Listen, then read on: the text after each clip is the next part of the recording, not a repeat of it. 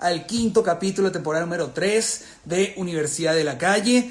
Eh, me tiene muy contento tenerlos acá, recibirlos. Les pido inmensas disculpas por la confusión de ayer con el cambio de horario. Se nos hizo muy difícil a mí en apps conectarnos. Este, y bueno, con mucha vergüenza estamos hoy eh, para tratar de redimir el error de ayer y poder presentarles a ustedes un capítulo de calidad y de contenido hoy en la Universidad de la Calle.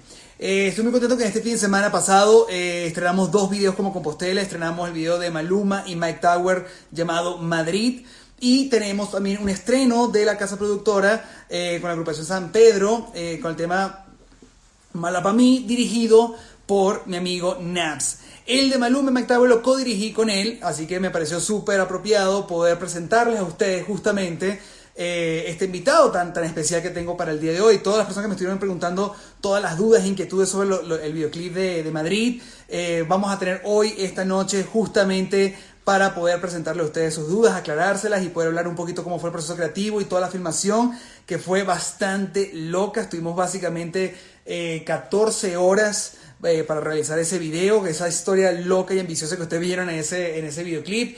Y a su vez también hablaremos un poco sobre el proceso creativo detrás de Naps cuando vienen temas como por ejemplo el de Para mí de San Pedro, que creo que va a ser interesantísimo poder escuchar su approach y su workflow de trabajo creativo al, momento de poder plasmar estos videos musicales. Eh, Naps eh, realmente se llama Ariel, eh, Ariel Navarrete, donde básicamente eh, compartió con él en, en, innumerosos proyectos. Lamentablemente nunca hemos tenido la oportunidad de poder codirigir y esta fue la primera oportunidad que tuvimos.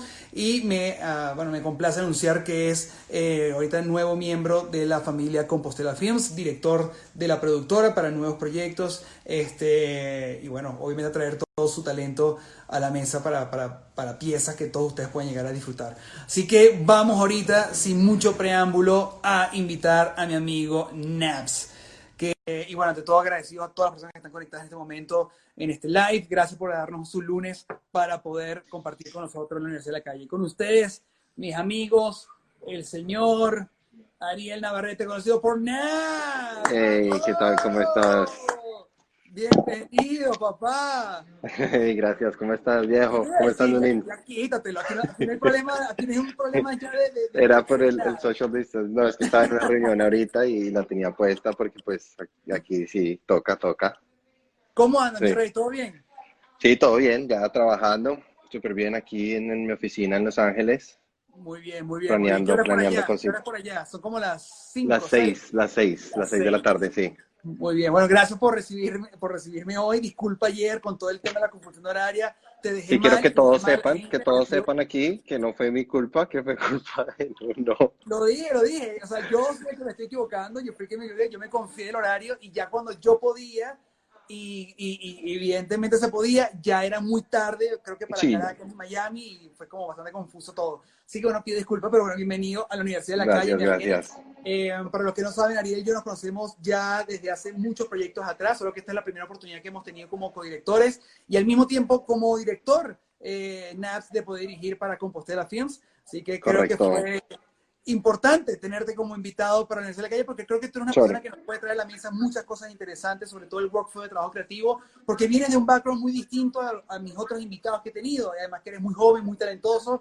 y bastante irreverente, Ay, creo que gracias. puede tener un poco de ácido en, en la Universidad de la Calle. Chévere. Eh, bienvenido, Ariel. Muchas, muchas gracias. Un placer estar aquí. Chévere. Me los he visto todos. Estaba esperando la invitación hace rato y decía, ¿cuándo me, me irá a llamar? No, no, no, Mira, mentira, casualmente no. aquí está San, Pe- San Pedro, me ha dado saludos justamente Ey, ahorita.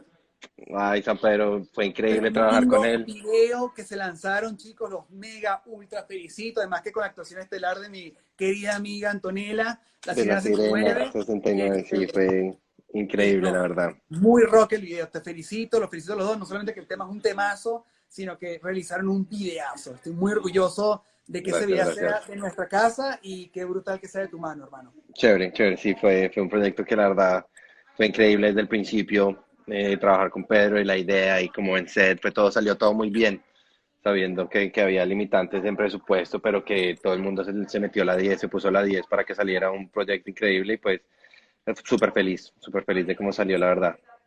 Qué brutal, qué brutal, qué brutal. Bueno, Miguel, antes Sí. de entrar en materia de San Pedro y, y de Madrid, Eh, siempre como siempre todos los universidades de la calle y siempre le pregunto, evidentemente, a las personas que vienen al, al, al live, eh, como bien sabe, la Universidad de la Calle es porque justamente los conocimientos vienen de patear la calle, de muchos kilómetros, de comer cable y eh, muchos de esos son, son aprendizajes que uno obtiene sin necesidad de obtenerlo de un libro, de un masterclass, de una universidad, sino literalmente de las experiencias que uno vive metiéndose en millones de tropiezos, ¿no? ¿Tus conocimientos los adquiriste de la Universidad de la Calle o estudiaste algo relacionado a esta materia? Eh, pues parte y parte. Yo sí, yo he estudiado bastantes cosas, la verdad. He tenido un recorrido, recorrido bastante, bastante loco. Yo em, siempre quise hacer algo relacionado con videojuegos. Era re loco. Siempre yo, yo antes quería hacer videojuegos desde muy chiquito, pues es raro pero yo empecé a estudiar una carrera relacionada con videojuegos en Colombia, se llamaba una ingeniería, la verdad, pero me, me retiré, eh, como en, primer semestre me, me, fui a la M, me vine para Estados Unidos y estudié arte y animación de videojuegos. En una, no, tengo la menor idea de esto. sí, me gané una beca, de hecho, con, un, con apliqué una beca a una universidad en Arizona como súper de nerdos, muy chévere, la verdad, y es, estudié arte y animación de videojuegos. Y, y la verdad es que siempre me ha encantado jugar juegos, pero creo que ahí cuando estudié esa carrera descubrí que lo que me gustaba más era como las animatics, la parte de los, los cutscenes entre los cutscenes entre y más que todo como en cosas como Metal Gear o Final Fantasy, que yo por eso quiero hacer juegos, pero me di cuenta que eran esos cutscenes lo que yo decía, fuck, esto es lo que yo quiero hacer. Y un profesor me dijo, hey, yo tengo en esta universidad hay una carrera que se llama producción de video digital, que hacemos cosas en VFX. Okay, Con, y yo ya sabía algo de, de, 3D y de cosas así. Entonces hice ese, ese como doble carrera con producción de video, pero que la verdad era como grabar en una 7D y poner un montón de VFX encima de las cosas. Y ahí, y ahí hicimos un corto que era como un, fan film de un videojuego que llamaba Mass Effect, que le fue re bien, le fue re bien. Yo fui como el director de arte 3D ahí en ese corto. Y, ahí, y ahí fue que dije, fuck, yo lo que voy a hacer es, es películas eso es lo que quiero hacer y me cogí mis dos maletas y me vine a Los Ángeles a, a, explorar aquí. Y después de un tiempo de cagadas y no sé qué, terminé haciendo una maestría en, en dirección. Ah, mira, no sabía. En una universidad. ¿Tú conoces a Fran? Claro, ahí conocí a Fran. Claro, ya. Yo estudié con Fran. Yo estudié con Fran ahí en la maestría que después de tiempo de...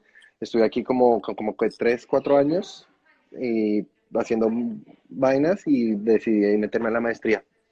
Y ahí estoy. Qué buena, qué buena historia. No me lo sabía esta, no me lo sabía esta. Menos mal que no terminaste como Hideo Kojima, que quedó frustrado y nunca hizo la, la de dirección. Menos mal que tú sí decidiste hacerla. Me alegro. Sí, sí, yo, yo, yo, yo creo que.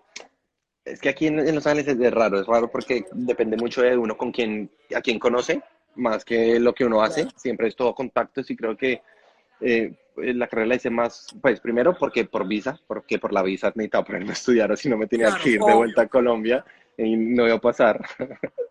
Eh, yo quería quedarme acá. Entonces esa fue la razón número uno y la razón número dos era porque creo que lo que le da más a uno estudiar eso es los contactos, como la gente que uno conoce, digamos, todo toda la mayoría de personas con las que yo trabajo ahorita, con las que hemos hecho proyectos importantes, han sido personas que de alguna manera se relacionan a mi estudio en esa maestría. Inclusive contigo los conocí por Fran y porque Fran estudió conmigo. Entonces son todos relacionados así, de un director con el que estamos haciendo un proyecto ahorita, un corto bastante increíble. Es un amigo mío que le, tuvo una carrera de music video gigantesca y ahora está escribiendo shows en HBO y en... es, un duro. Y, trabaja con nosotros porque estudió con nosotros. Es más esos contactos ahí lo que más han servido realmente en, es que siempre este medio es de networking. Mucha gente aún, cree. Sí, es el networking. Uno, es talentoso, va a sacar una pieza increíble a la calle, la gente te va a decir que, hey, tú, ven aquí, te invitan y te dan pie castillo. Y realmente esto es No, no pasa, no pasa. De todo, y, ¿no? Y yo soy lo peor para hacer networking. O sea, yo ahorita estoy cagándome, me estoy cagando ahorita porque no me gusta hablar. Yo, sí. yo, o sea, yo, soy, yo soy bastante abierto y tripeando con las personas, pero soy pésimo. Me lanzas en una reunión con un poco de chivos, yo soy pésimo, pésimo. No me gusta, no sé, no me La rosca, dice que Julián. gente no es lo mío. Está aquí Julián, el art director, que dice que la rosca sí es también, hay mucha rosca en, la industria de quien uno conoce, pero pues uno se puede abrir camino porque, como dices, si uno puede hacer un video pues, que es increíble, pero pues no es que lo vayan a llamar a uno como, hey, de pronto si le llegan unos emails unas cosas, pero después uno se relaciona, con esas personas que lo están llamando a uno porque no es, no es todo realmente talento, es más también el, el, el cómo se vende uno y esas cosas. Correcto. Mira, Pimpi dijo que no sabía que hacías VFX, que ahora te va a llamar a ti para hacer eh, VFX. Y mira, aquí está el Camo saludando. Eh, pa, Camosa, Camosa. Mira, sí, pues la bebé, verdad es que yo, yo, empecé, yo empecé en VFX, la verdad, y, y, y yo, digamos, en los, en los proyectos que hacemos aquí en Paranoia, en mi empresa, yo hago todo el post-producing, o sea que estoy por quitarle el trabajo a Pimpi. ¡Ay! Ay, se aprendió ese peo. Mira, eh, bueno, la gente no lo sabe, pero tú y yo nos conocimos desde el video de Cali el Dandy. Yo cuando realicé el video de Cali el Dandy, la estrategia, necesitábamos Ah, sí. una casa de producción que me hiciera el service en Los Ángeles. Frank nos recomendó a Paranoia. Paranoia es Andrea y eh, Naps. Eh, Yes. Ellos nos hicieron el service allá. Eh, me da mucha risa porque, claro, evidentemente yo no conocía que la intención de, de, de, de Naps era dirigir. Yo realmente lo que pensaba es que tú querías era hacer asistencia de dirección. Me dije, tú qué loco estoy yo. Claro, Imagínate. a mí me presentaron esa opción, ¿sabes? Entonces, claro, eh, con toda esa- onda, yo, yo comenzamos a trabajar sin querer queriendo en muchos videos que yo iba a realizar en Los Ángeles. Y claro, tú siempre me prestabas, eh, obviamente, eh, la buena disposición y la buena vibra para llevarlo a cabo mis proyectos. Y, y- y yo siempre hice un vínculo muy especial contigo porque eras un body de que estamos ahí, bueno, para acá, bueno, para allá. Y entonces yo siempre, Sí. me da risa que siempre girabas más a favor mío, director, que para producción. Entonces, después Sí, lo hice claro. aprender, y claro, es que tú eres director, tú estás pensando más en mi lado del En ese lado, claro, sí. Obvio. Y con el tiempo descubro que tú eres eh, este creativo increíble que, que, que eres y que admiro muchísimo. Gracias. Comenzamos a trabajar mucho, inclusive back and forward, ideas de, de proyectos que ni siquiera hicimos. O sea, yo te decía como, no, Sí. tengo esta canción. Y te lanzaba la canción y tú decías, me encanta esta idea. Y yo, mierda, qué brutal. Y, y sin querer queriendo fui viendo también trabajo tuyo, por otro lado, trabajas mucho con 36 grados. eh, Sí, has hecho sí. también proyectos con ellos, eh, tanto una especie de como de, de, de- de unidades de, dirección, también como, como codirecciones. Eh, trabajas también en la parte creativa de varios videos de, de, de Clicuba y, y, de, y, de, bueno, proyectos de Bad Bunny, ¿correcto? Más Sí, o menos, ¿no? correcto, sí. Y, um, y bueno, y qué brutal que, que sin querer queriendo fuimos formando una amistad muy bonita y que hoy día eh, se está formalizando esto que antes era como bastante loco. Bueno, aquí está Maite. Maite se ha vuelto tu, tu fan número uno. Y número uno. Ay, miren, está mi mamá. cada vez estoy más celoso de, esa, de esa amistad de, de- de Maite contigo que ya no es conmigo. Pero no importa. Sí. Yo ya pasé de moda. Se acabó, moda y sí. Ahora vienes tú. Eso es normal. Eh, y, y nada, y, me tiene muy contento tenerte en la familia de Compostela porque siento que vas a aportar algo muy distinto a la, a la- a la mesa y, y siento que tu visión, tu cariño y, tu, tus ganas por, por siempre tra- traer algo distinto, algo innovador, algo fresco, algo, algo bastante extrovertido, bastante irreverente, que es por ejemplo lo que es para mí el video de, de San Pedro, me parece que es, es brutal. Eh, Cuéntanos un poquito sobre ese workflow que tú haces, creativo. O sea, yo, yo tengo uno que tú lo conoces muy bien porque ambos lo hemos compartido. Eh, Sí. yo parto de, de- de cosas muy básicas, como por ejemplo una buena locación, y yo, yo baso mi historia en base a esa locación, o Claro. eh, básicamente agarro ideas como, como básicas de lo primero que a mí se me, se, me, se me ocurre cuando escucho la canción y descarto. ¿Cómo es tu proceso cuando te llegaste un tema en tus manos y lo llevas a cabo eh, para hacer una pieza audiovisual? Creo que, que varía, varía bastante. Creo que depende de canción a canción. Cada, cada, cada proyecto es diferente, digamos, en, en- específicamente como en, en- el video de Pedro. eh, la canción llegó con un brief, con un brief creativo de lo que se imaginaba el artista y, y creo que he venido teniendo esos bastante ahora, más que, más que no. eh, que, que los artistas saben algo, como que tienen algo que ya quieren, entonces uno agarra ese, ese, ese brief. Ahorita estoy trabajando con un artista europea y tenía también algo súper claro, entonces uno agarra ese brief y dependiendo de la canción, uno como que hace un approach diferente, pero creo que depende por canción. Siempre, apenas me llega un- un- un- una canción, la escucho como por... También depende cuánto tiempo hay para desarrollar el treatment, hay veces lo necesitan para el otro día, que es un poco como, como loco, pero sí. Fastidioso este medio, pero es así. Sí, un poco ridículo, pero siempre intento como por un día tener la canción en repeat, que fastidio a todo el mundo, fastidio aquí a Andrea, fastidio a todo el mundo donde estoy, porque la tengo en repeat, en repeat, Claro. eh, como escuchando la letra, viendo los cambios de melodías, eh, sabiendo como si, si hay cuántos coros hay, cuando, si hay, cuando viene el puente de la canción. Creo que estructuralmente para mí es bastante importante saber porque yo siempre trabajo como con una edición en mi cabeza, como que voy pensando en, en edición en mi cabeza. Y luego, Y tú, no, tú no eres muy narrativo. Me he dado cuenta que no te gusta contar una historia, sino eres mucho más conceptual, mucho más abstracto, te gusta reinterpretar los temas y no te Sí. gusta repetir. eh, o sea, como que de repente Sí. este bloque ya lo no se repite, ya lo ya no. ya lo presentaste y quieres presentar a la audiencia siempre algo nuevo, ¿no? Sí, siempre, siempre es lo que, lo que más intento yo, que es eh, no repetir setups, como, como lo dices, como eh, siempre mostrar algo nuevo. Y aunque, aunque no parece narrativo, sí me encanta, me encanta lo narrativo. Creo que en Music Videos me gusta explorar un poco más esa parte conceptual y abstracta y un poco más relacionada a la letra. eh, pero sí, lo, sea, lo narrativo me encanta. Incluso, incluso hay veces hago ideas narrativas que termino como que son muy caras y no las termino haciendo.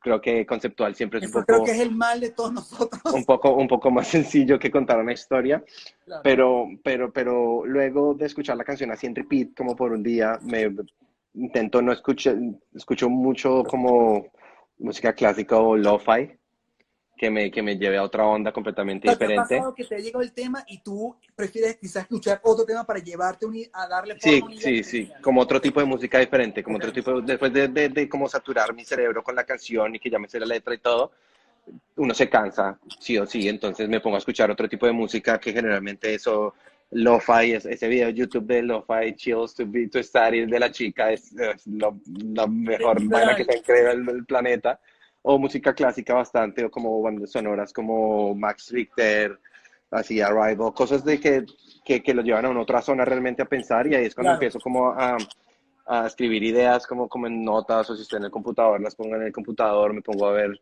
eh, music videos en Vimeo como staff pics o, o, o frames, still frames de películas y poco a poco como que me van llegando como cositas en, en, en esos frames o cosas que me dicen como, fuck, creo que por aquí va la cosa y, y empiezo a escribir como bobadas y, y creo que ya después de, después de eso y ya cuando estoy a pocas horas de entregar el treatment, abro Keynote y, y ahí ya que me toca, sí o sí, yo hago la procrastination al máximo y ya cuando es la noche anterior de entregar el treatment me siento en el computador, abro Keynote y ya van fluyendo las cosas, la verdad.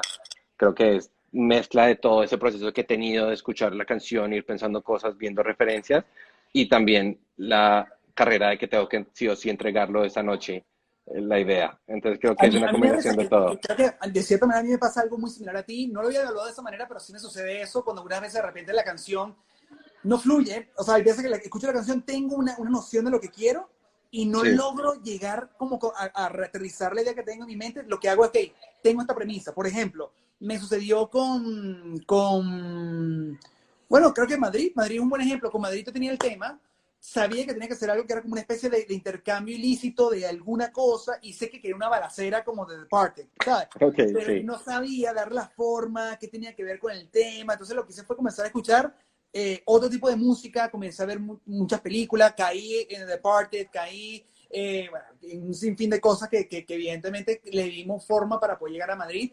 Pero, pero sí, básicamente algunas veces la canción no te da el empujón necesario para llegar creativamente quizás a la idea que te sientas a gusto para poder eh, eh, hacer y eso, y, eso, y eso es normal. Inclusive cuando, por ejemplo, esto es un fun fact, la gente no lo sabe, eh, y disculpa, no me, no me odies, eh, cuando yo hice el videoclip de, de Natalia Jiménez featuring eh, Jesús Navarro, yo, claro, la canción, la canción, si te pones a ver, la canción no tiene mucho que ver con, con el video, y en cierta manera, una reinterpretación del tema. Sí, Eh, y claro, y, y, mm, dice una frase que dice siempre amarte, pero claro, es porque obviamente siempre te voy a amar, pero yo me fui a Claro. siempre a amarte, yo me fui para otro lado.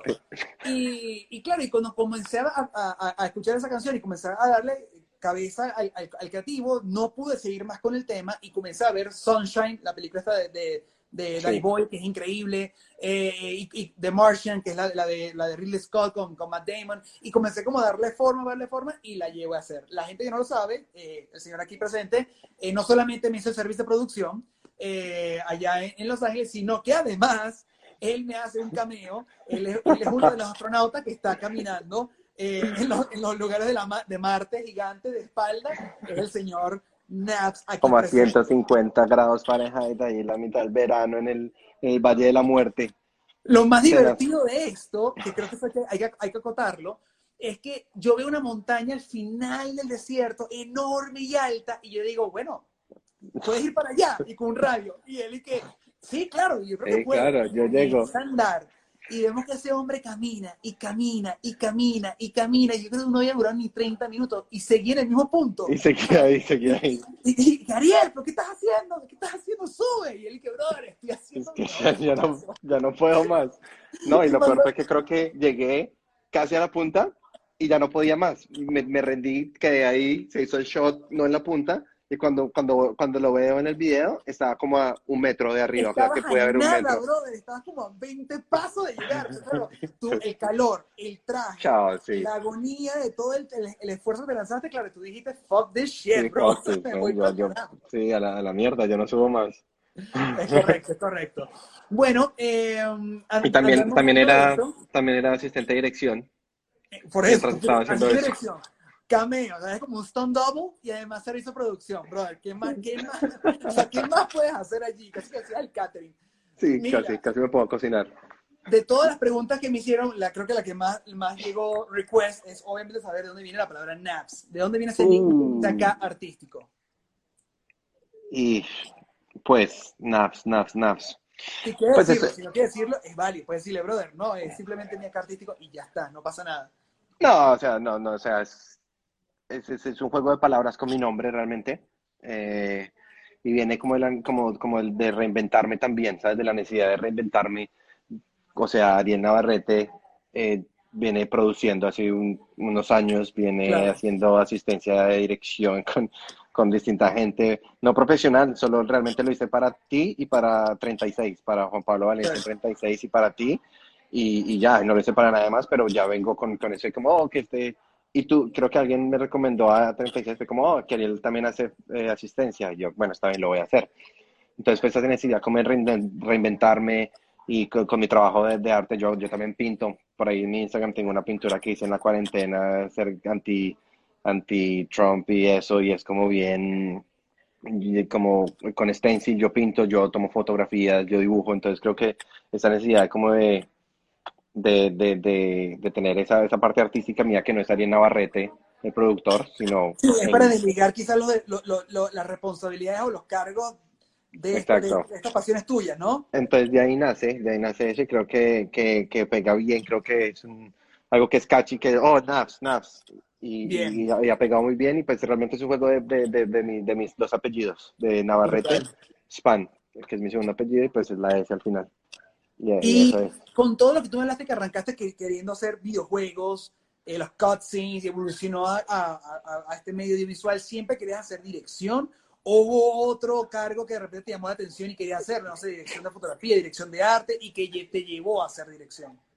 No, no, siempre era, siempre quise, siempre tenía la idea de dirigir, creo que nunca, yo cojo una cámara y se, todo se ve horrible, así que a mí nunca me den una cámara, Ok, sé, sé, sé dónde ponerla, pero no sé cómo hacer para que se vea bien, o sea, y, y yo soy re, re geek en ese sentido, sé para qué sirve cada función de la cámara, sé los settings de todo, yo cojo una mini, yo fui First AC un, un tiempo también, cuando llegué aquí a Los Ángeles, yo he trabajado para, para un director que le hice una internship gratis como por un año y medio, ok.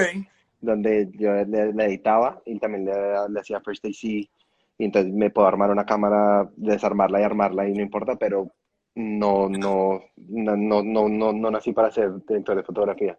Sé que muchos directores, inclusive tú, tú agarras la cámara, se la quitas a camo y empiezas a, a, a, a- grabar. Ya, ya lo he dejado de hacer. Todos los DPs ahora ya, ya, ya es- se, están, se están vacilando el hecho de que yo dejé la cámara un buen rato desde que toqué Estados Unidos, pero no puedo mentirte que amo con toda mi pasión agarrar la, la, la- la cámara.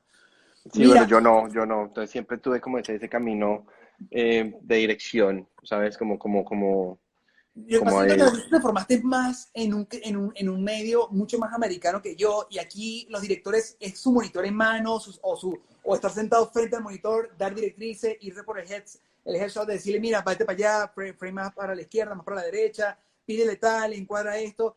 Y creo que yo como arranqué ya en Venezuela sin recursos, yo era como que, bro, yo mismo hago la cámara y ya está, ¿sabes? No tiene Claro, nadie sí, sí. la cámara y yo me a la cámara. Entonces, Sí, claro, yo- es cómico como, como venimos de backgrounds distintos y, y por eso tiene un porqué de eso, ¿no?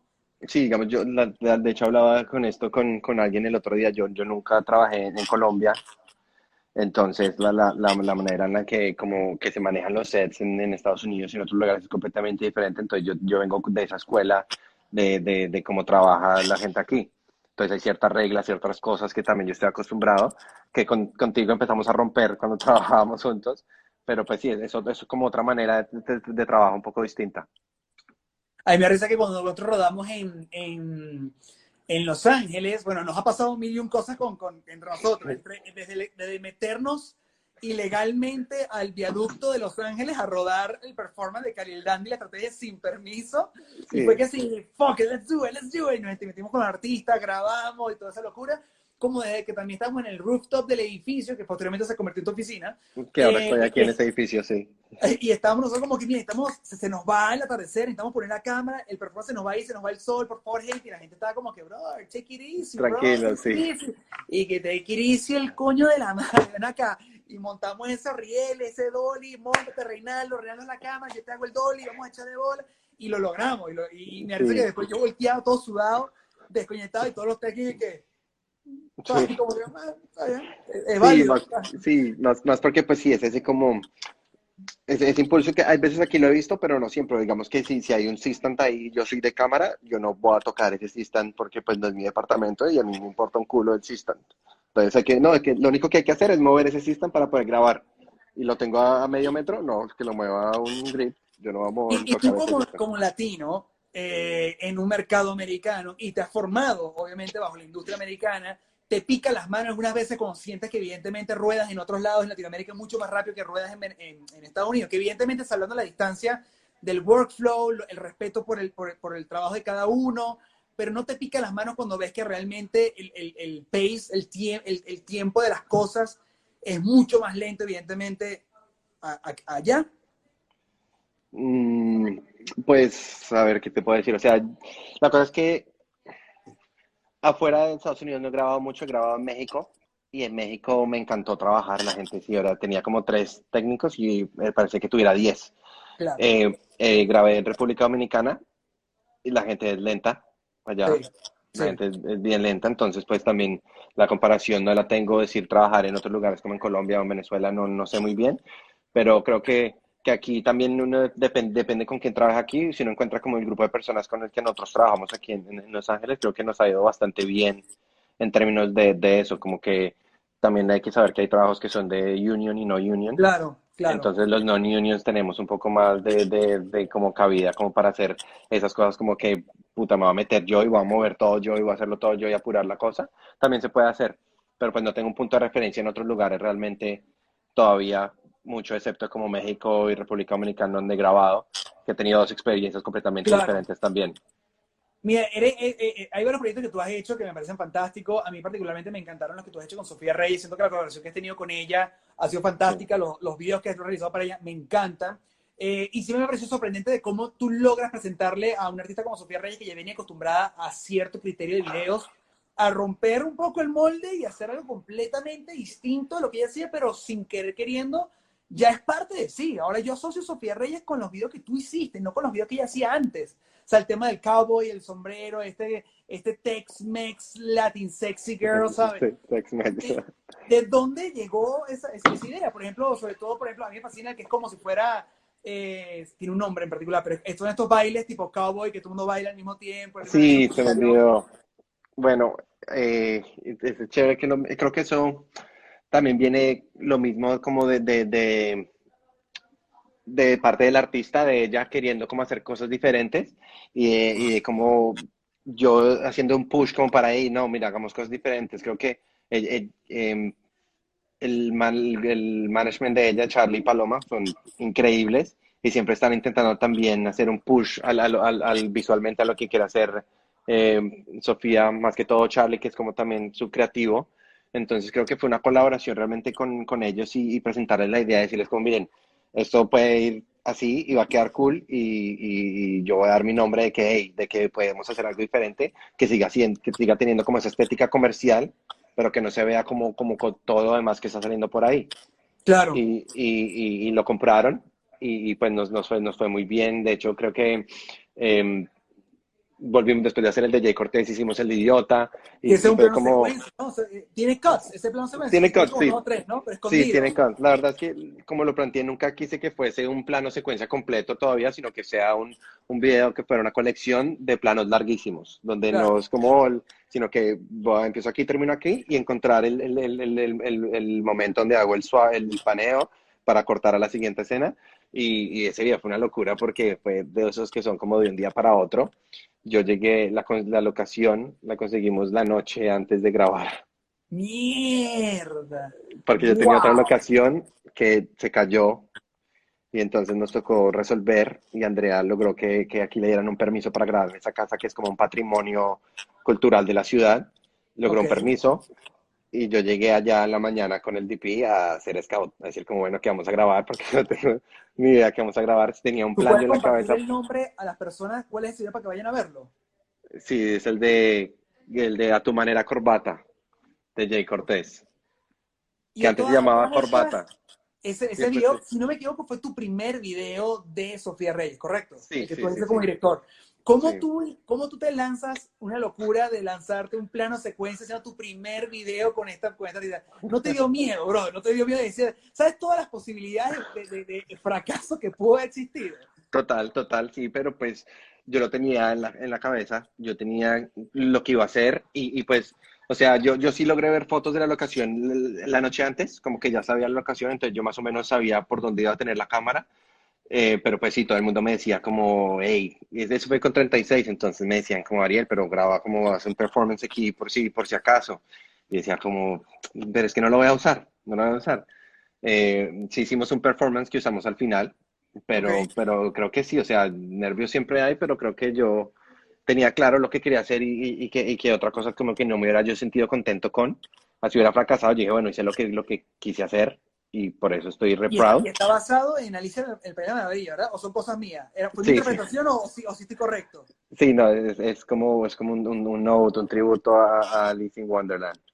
Muy brutal. inclusive, eh, pues Jay es como el, el Mad Hatter, el personaje del Mad Hatter y tenemos la escena de, de, la comida con ellos y, todo el vestuario de, Sofía. Eso vino bastante de Sofía, la idea de que ya le encantaba la idea de, Alicia en el País de las Maravillas. Y yo lo que hice fue como reinterpretar esas ideas que ya tenía y acomodarlas en un, en un baile, en una, en una cosa que dije, mira, esta canción es para bailar. Le dije, entonces agarremos esas ideas de, Alicia que tienes y hagámoslas en un, en, un dance video, pero no un dance video como, como de, de muchos sets, sino que en esta casa mágica y no teníamos nada de arte. Saca todo lo que había en esa casa era de esa casa. Qué brutal. No, en verdad, yo cuando lo vi, me dio un orgullo cuando vi tu, tu, tu crédito al final. Yo dije, no, vale. ¡Qué grande! Sí, estuvo, bien cool. De todos tus proyectos, ¿cuál te sientes más orgulloso? Eh, ahorita el de, el de, San Pedro, el de San Pedro. Está precioso, sí está. El de San Pedro creo que, que ha sido una como de los que como que más proud he sentido al final, de, de como que él tenía más control creativo de, de las cosas también. Y eso como que um, es súper satisfactante, satisfa... satisfactorio. Satisfactorio satisfying, eh, y, satisfactorio al final, ¿sabes? Yo, yo, sé que tú estás en este momento, mientras me hablas, estás haciendo Google Translate en tu cabeza para hablar en español, porque tú, tú, hablas casi el 90% en inglés. Yo estoy claro, sí, las personas sí. perdonen a Ariel y, a, sí. justamente por eso, porque él está haciendo un esfuerzo enorme hablándome en español en este momento. No, pues solo algunas palabras, no es todo, son algunas palabras que igual a veces me sale el spanglish, pero estoy intentando que sea todo en español. A mí particularmente, debo confesar que el performance que hace al final, Pedro, en la calle, con el humo, cantando, pared en perspectiva, toda desgastada, y la luz viniendo como medio, medio lateral, cálida, me mata, brother. Me parece sí. increíble eso. Y bueno, obviamente las escenas de la sirena son mis favoritas. Es la realidad, creo que todos los hombres pueden compartir eso conmigo. Y bueno, aquí está Pedro conectado. Eh, sí, grande Pedro, hey. Por ahí, por ahí, por ahí, en, por ahí en Vimeo anda rondando un Director's Cut para el que esté interesado. Sería buenísimo que, que compartas a la gente para que lo vaya a ver, obviamente.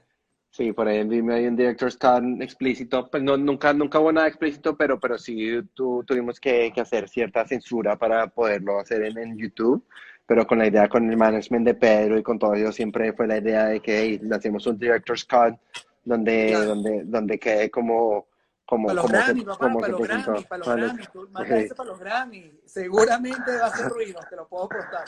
Entonces, por ahí, por ahí la tengo en mi Vimeo para el que lo quiera ver.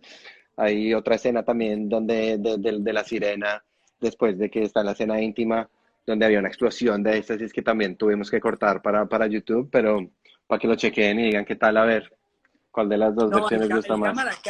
Además que me, me, yo, yo dije, no puede ser y yo, al principio te quería matar, porque yo, yo hace poco yo le dije a Maite, me encantaría hacer un performance con donde el carro no se mueva, o sea, como que no tenga, no tenga nadie maneje, sino que está atrás y a mí Yanni me cayó encima, Maite me cayó encima, que eso es imposible, que no sé qué vaina, que sí que que sí que y corte, abrimos el video con él atrás cantando y el carro y dije, el carro ¿de solo. De verdad, entonces bueno, ya sé, ya sé que yo no soy el consentido más en Compostela, me alegro que sea por lo menos un amigo mío, pero te felicito porque es, tremenda, tremenda manera de, arrancar un video y qué buen performance de un artista. Sí, yo, yo de hecho pensé que no, que la gente no iba a agarrar el, el, el como el, el, gimmick de que, de que, de que el carro no estuviera manejando siempre dije como ve, inclusive cuando grabamos, fue re loco porque nos llovió. Entonces, eh, había muchas más tomas que se iban a hacer en el carro. Solo pudimos hacer ese performance de él atrás porque fue como en todo el día solo llovió como por dos horas en la noche cuando íbamos a grabar eso, entonces solo hicimos ese. Entonces repetí la escena porque la primera vez yo quería tener a un pie ahí metido que moviera el timón. Entonces, si se fijan bien, la escena que usamos ahí, eh, cuando el carro está girando, el timón se mueve y ya ahí para mí funciona. No importa si la gente lo ve, si no lo ve, a mí me importa un carajo. Ya para ti personalmente, el timón se está moviendo y, en, que, no está manejando. Sí. Y, y, la idea de tener la Sirena 69 como actriz viene de quién? Esa a mí, a mí creo que de management. A mí me llegó ya con, con, con la Sirena, ya estaba on board en el proyecto. Me parece increíble. Creo que eso viene mucho del, del, del, del, tipo de música que hace Pedro, de la letra que, que usa para, para, sus canciones. Eh, son bastante sexuales las, como, como, como, como las, lyrics que usa, provocativas. Entonces, entonces creo que eso fue una discusión ya interna entre ellos, que, que fuera ella la actriz del video, como Pedro ya tenía una cierta idea de lo que él quería hacer el video, digamos, él sabía que él quería un carro, él sabía que que quería mostrar como una relación complicada que solo lo usaban a él para, para tener sexo y ya, que es de lo que se trata la canción. Entonces, y listo. Qué terrible, qué horrible. Esto lo muestran así. Sí, terrible. Entonces, entonces, entonces vino, vino ya con, con, con, con, ella en eh, on board. Me pareció increíble porque creo que le añade bastante tener esa cara y, ella fue, fue increíble realmente trabajar con ella. Muy bien, bro. Las escenas de ella dramática estaba así manejando con cara de, de, rabia, increíble, increíble. Sí, y, qué bueno tener actriz, de cierta manera, una actriz que se dedica a esa, a esa industria, porque al final no tiene, no tiene pena absoluta, sino es, quién es y ya está, y, y, está cómoda con su sexualidad, está cómoda con su cuerpo, está cómoda con su exhibición, y, y te entrega mil veces más y quizás estarías como mucho más recatado con una actriz que te da ciertas limitantes, ¿no? Y, eh, para todos, inclusive, creo que para Pedro funcionó mucho que fuera ella, porque entonces tampoco estaba como ese awkwardness, sino que ya ayudaba a que, a, que la escena fluyera bien como en, esa, en esa secuencia. Creo que fue lo mejor, porque pues sí, como dices, es súper cómoda con, con, con, ella misma, no le importa, es como si sí, hagámoslo, es como listo de una. Y, de, resto, ¿cuál es, ¿cuál es tu sección, o sea, cuál fue tu plano favorito o tu secuencia favorita de ese video? Uf, complicado, complicado. Me gusta, no sé, creo que hay, hay, hay bastantes digamos, los que tenía planeados en el carro, el carro me encanta, el carro creo que es como algo que, que quería hacer, el carro me encanta, y ahí raramente hay, hay cosas de, de, de, de, los momentos en blanco y negro, como de la separación entre, entre ellos, de la relación, que, que con Citro, el DP, se inventó ahí como unos giros y cosas que salieron el día de, que yo no las había visto antes, que salieron preciso el día de grabación, que creo que me, me gustan bastante. Y luego la de la bañera, la de la bañera creo que me encanta, es algo que también ya tenía en la cabeza que quería hacer hace mucho tiempo, donde mostrar a una pareja en la bañera y luego mostrarlo solo, creo que eso también hay, el, hay, un, hay que me encanta, que es ellos recostados como en un sofá en una sala y el, la sombra de la ventana pasa como por el paso del tiempo. Me parece sencillo, sutil y está hermoso. Y eso fue del, del, momento ahí como que estaba, estaba así iluminándolo. Y entonces tenían la, la, luz por allá afuera, yo vi la sombra, yo le dije, ve, ¿será que esa luz se puede mover? Y sí, mira que sí, y, y lo montaron en un carrito y se puso a mover, yo listo, esta fue quedó brutal y, y, es algo icónico que se, y con el giro de la cámara creo que creo como que completó el shot realmente porque lo teníamos y era como estaba como un poquito aburrido pero una vez se mueve la luz ya es, es, otra cosa diferente. Agarra otra onda agarra otra onda. Bueno pasa el tiempo no eh, hacemos rebobinamos y entramos en un nuevo proyecto un proyecto muy especial un proyecto de, de bueno de Juan Luis un gran amigo de la casa productora eh, que obviamente conocido mundialmente como el señor Maluma.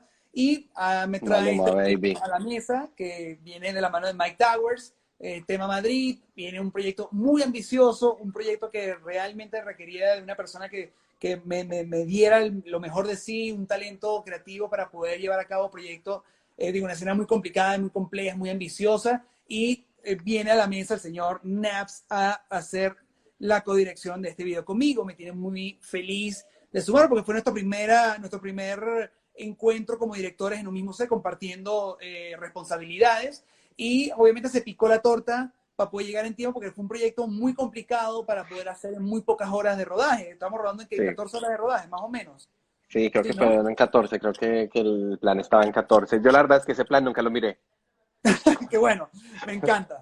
Me encanta, me encanta. Qué bueno que digas esto. Ojalá que Mike esté viendo esto para que sí sea No, mentira, sí, sí, sí, lo miré, era, era 14, era 14, era 14. claro, picamos la torta y dije, oye, yo me quedo con Maluma, tú te quedas con Mike Towers, y has tenido una experiencia previa con rodar videos con Mike Towers. Eh, sí, el, el, que hice en República Dominicana, el, el de, el de eh, Tú, que antes se llamaba Me Gustas, el video de, de Tú con Mike Towers, que también lo hice, sí.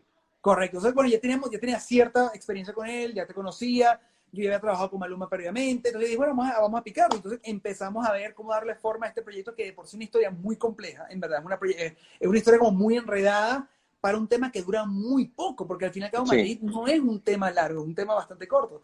Entonces comenzamos a darle forma y lo lindo de trabajar con, con Naps es que, es que evidentemente íbamos back and forward con ideas de, ok, ok, ¿cuál es la premisa? La premisa es este encuentro, este intercambio de diamantes, que son ilícitos, son falsos, la audiencia no lo sabe, eh, hay, un, hay un contexto que desconocemos, que hay, una, hay un cruce de miradas entre las, las, actrices principales y los actores principales, que en este caso es Mike y Maluma, y sabemos que hubo un roce o una vida entre ellos dos que no sabemos y lo vamos revelando a lo largo del video.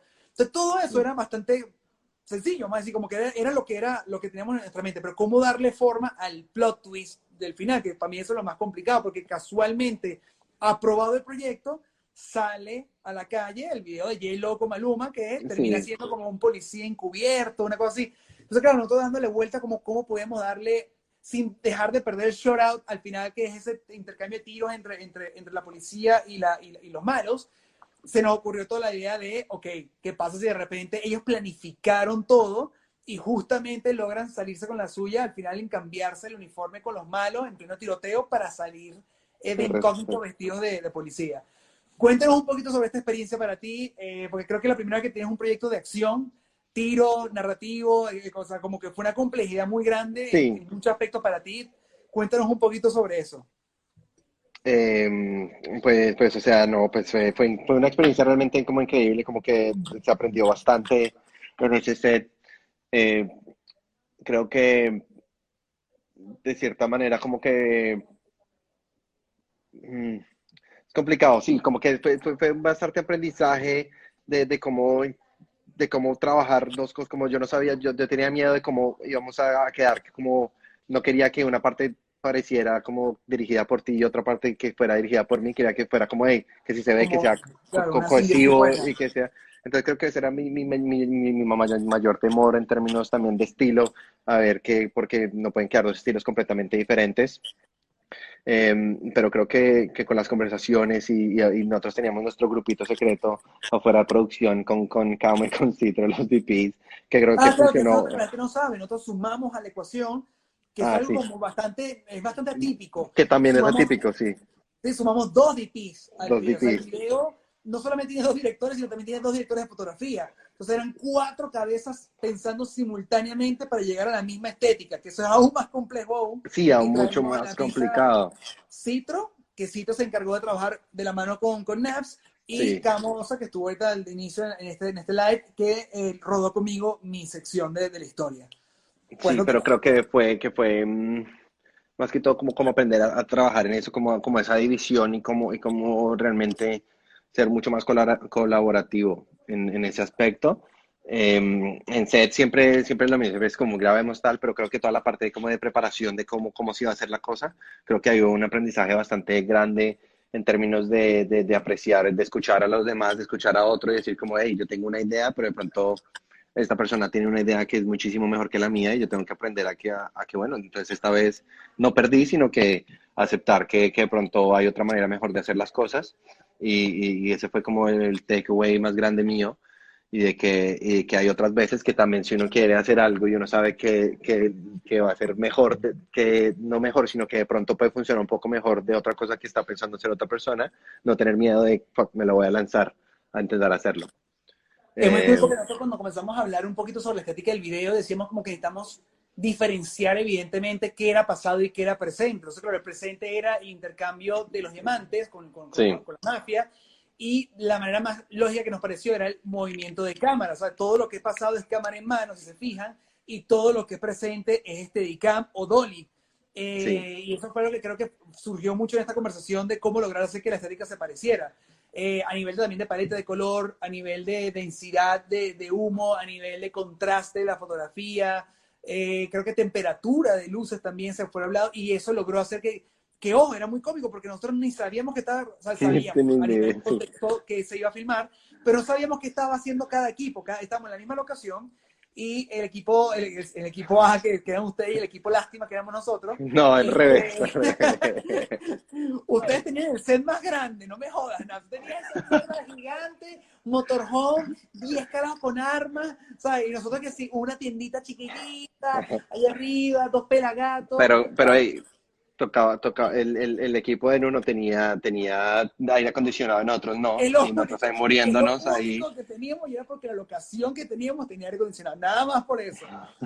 A mí lo que me da risa, estamos, yo ya siempre decía, estamos tan, tan pelabola en nuestro equipo, que hubo un momento que, que, Maluma tuvo que salir a comer y yo tuve que hacer el, el, el standing de, de, Maluma. Si te fijas, en el plano donde está el tipo con el celular, tipo eh, echándole, echándole paja a ellos de que están aquí en la tienda, y está la chica con Maluma, ah, como viendo los, los, diamantes fuera de foco, eso soy yo. Yo soy, yo soy el Stone Double de Maluma en esa escena. Pero bueno, y, y claro, y, y, eh, fue un proyecto también complejo porque no solamente tiene una historia narrativa que cumplir de principio a fin, sino que también tiene la complejidad de tener Stone Doubles, Stone Coordinator, que es decir, escenas de acción, de, obviamente coordinación, coreografía de pelea, de pelea sino también tiene intercambio de balas, o sea, disparo de fusil en repetidas ocasiones. Entonces, eh, era, muy loco, fue muy complejo.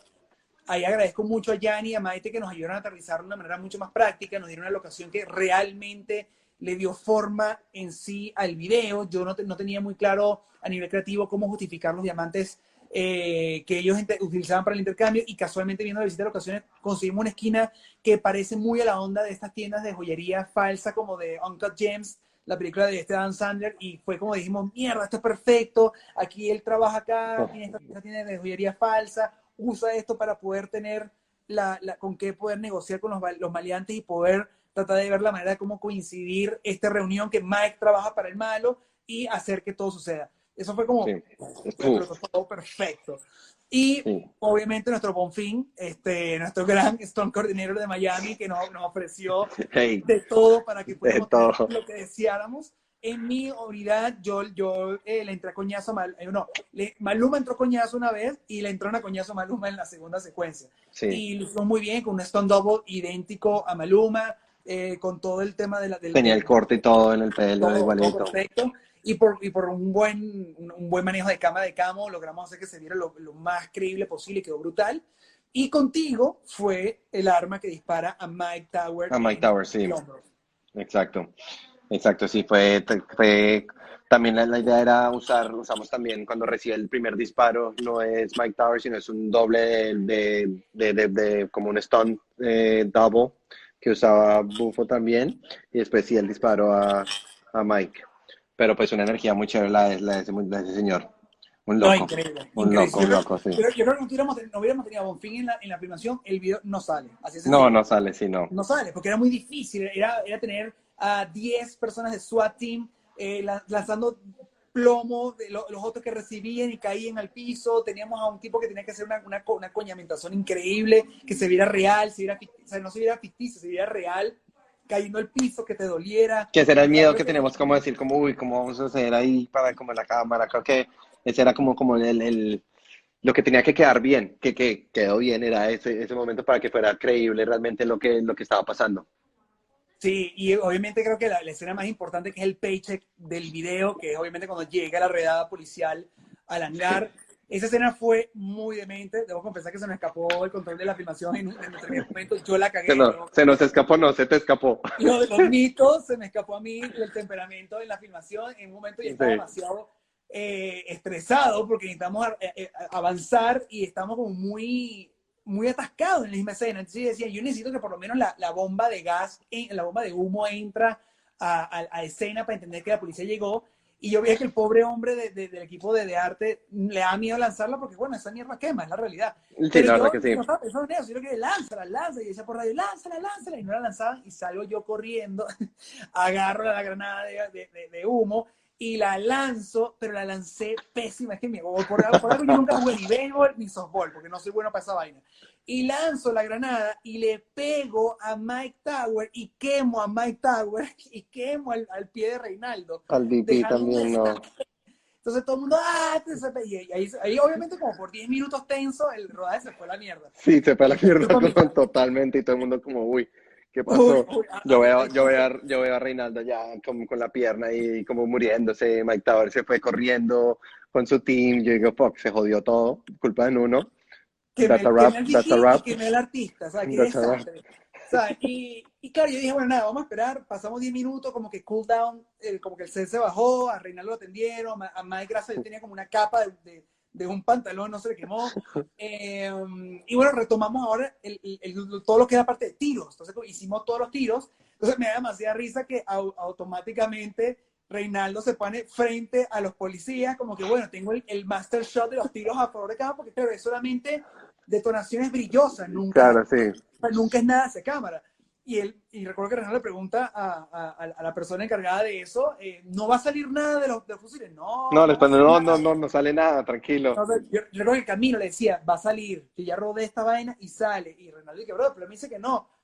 O sea, digamos que bueno, dale, ¿sabes? O si, si él te dice que no, dale. Y de repente, bueno, 3, 2, 1, action. Y tú ves Reinaldo como que, ¡ay! ¡ay! Y la cámara. ¡ay! ¡ay! Y, brother, en un momento determinado, el humero, la vaina, así. Y yo nomás que veo a Reinaldo, quítamelo, quítamelo. Se quitó la, la cámara encima de los golpes y todo lleno de Brazo tiros, quemado. todo quemado con, con, con, Sí. como con, no sé, con residuos de, de, de, de la detonación. El pobre decía, chavo, pero ¿qué más quieres de mí? Ya me quemaste, ya me disparaste, me, me quieres matar, ¿qué coño quieres de mí? ¿sabes? No, y lo peor fue que yo llego ahí, yo, estaba, yo era el único de, de todos que estaba viendo un monitor. Y llego y digo, bueno, chicos, la verdad es que no la tenemos. Toca hacerla de nuevo. Toca hacerla otra vez. eso, que ya de por sí el pobre Reinaldo está todo quemado, todo disparado, emergencia, hay que ir curando y tal. Llega Nas con el monitorcito pequeño y que, chicos, no la tenemos. No sé cómo No, no, decirlo, no. no la tenemos, No te- no sé qué podemos hacer porque ni siquiera la toma la tenemos. Y Reinaldo como que, ¿are you fucking serious? Y yo, sí, para, no, no, no la tenemos, toca hacerla. Bueno, y la repetimos.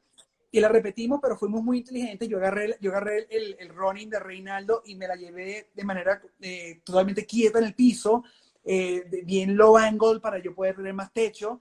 Y esa es la Eh, escena que, que empieza con la que entra el SWAT en el video. Creo que esa es esa cámara que está ahí abajo, esa, esa quedó, esa toma. Y Sí. esa fue la que quedó, gracias a Dios. Ahí, entonces, claro, no había ni Pues la siquiera- única que había. No, no había ni siquiera manipular, no podíamos ni ma- manipular por joystick la cámara, había que rodarla ya, todo mundo estresado, y yo agarré, que eso no se debe hacer, lo digo acá, no se debe hacer, agarré el cabezal del Ronnie y lo moví como un demente con las manos, que eso, no, eso daña la máquina, obviamente. Y yo doy- muevo la cámara para poder Claro. seguir los tiros, mientras Camilo en cámara en mano está lateral con ellos. Yo tenía que sacar a Camo del frame para poder tener mi toma, por lo menos general, y Camo tener cerrado con el, el, el- el- Sí. cámara en mano y poder tener lateral. Y son las únicas tomas que tenemos en, la- en el video y son las que quedaron, Y afortunadamente. son las que quedaron, pues funcionaron. porque la verdad eran las únicas que había. Entonces, pues sin nada que hacer. Y quedaron, se contó Sí. perfecto, se contó Sí, perfecto. funcionó, funcionó, que es lo importante al final, que funcione. Es correcto, es correcto. Y, y nada, fue una, fue una experiencia muy divertida. Debo confesar que fue muy tensa el momento de los tiros. Eh, estaba en un hangar, imagínense, 10 personas detonando al mismo pa, tiempo. pa, y Los oídos era una cosa locura. eh, pero, pero debo confesar que cuando ya terminamos los tiros y pasamos al modo main performance, que es tener a, a Juan, que por cierto es un loco, y dice, ¿me puedo montar en la mesa? Y yo dije, ¿pero para qué coño quieres montarte en la mesa, Juan? Y yo dije, no, no, porque se va a ver hijo de puta, se va a ver hijo de puta. Y yo dije, bueno, lánzate, va, súbete a la mesa, ¿qué coño? Y se sube a la mesa y cuando decimos 3, 2, 1, acción y ese hombre se lanza así con los diamantes, Mike en el piso, brother, se veía tan increíble. Yo Sí, creo que sí, yo eso. dije, brother, this, this looks fucking amazing, ¿sabes? Es impresionante lo, Brutal. lo brutal que se veía. Sí. Y creo que eso, eso dio como esa onda medio gangsta medio mafia y sopranosca en, el video, quedó muy cool. sí, sí, cuando, cuando decía, y él, y él fue como que, hey, me vamos a subir a la mesa, yo le dije, creo que tú fuiste a decir, no, espérate, me pregunto. Yo me quedé ahí con él y se empezó a subir, yo como, we good, let's do it. Y él pues, cogió los diamantes y dije, bueno, ya estamos. Y por allá, creo que la cámara me preguntó, creo que fue Maite, como, ¿quién le dio permiso de subirse? Y yo, ¿él? El mismo se subió. Mismo se subió, sí. Porque claro, a mí me parece que yo como que ya va, déjame preguntar al equipo de antes. Sí, no, pero eso era. Y ya llegué que sí, Gaby, una pregunta, ¿se puede montar en la mesa? Y ella miraba atrás y decía, ya está montado. Ya está, ya se subió. Y está arriba de la mesa el hombre.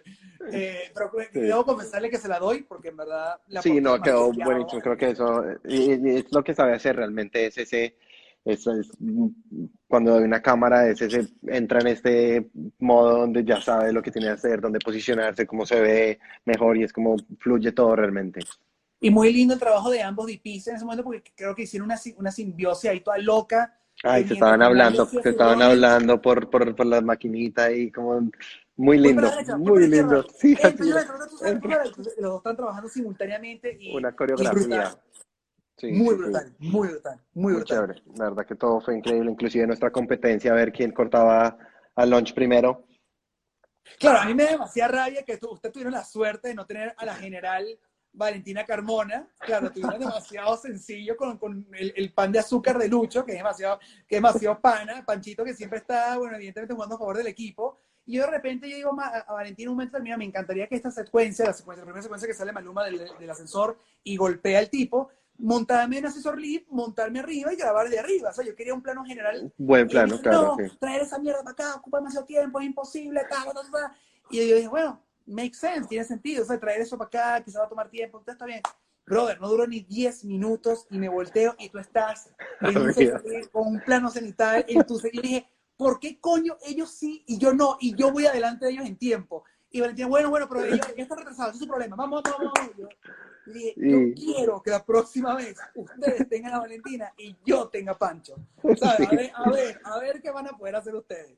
Sí, pero bueno, pero no, igual corta, corté antes del lunch que tú, como por siete minutos. Como por tres minutos, no inventes. Siete, ¿no? creo fueron como siete. Creo que los, yo estaba sentado en monitor contando el reloj.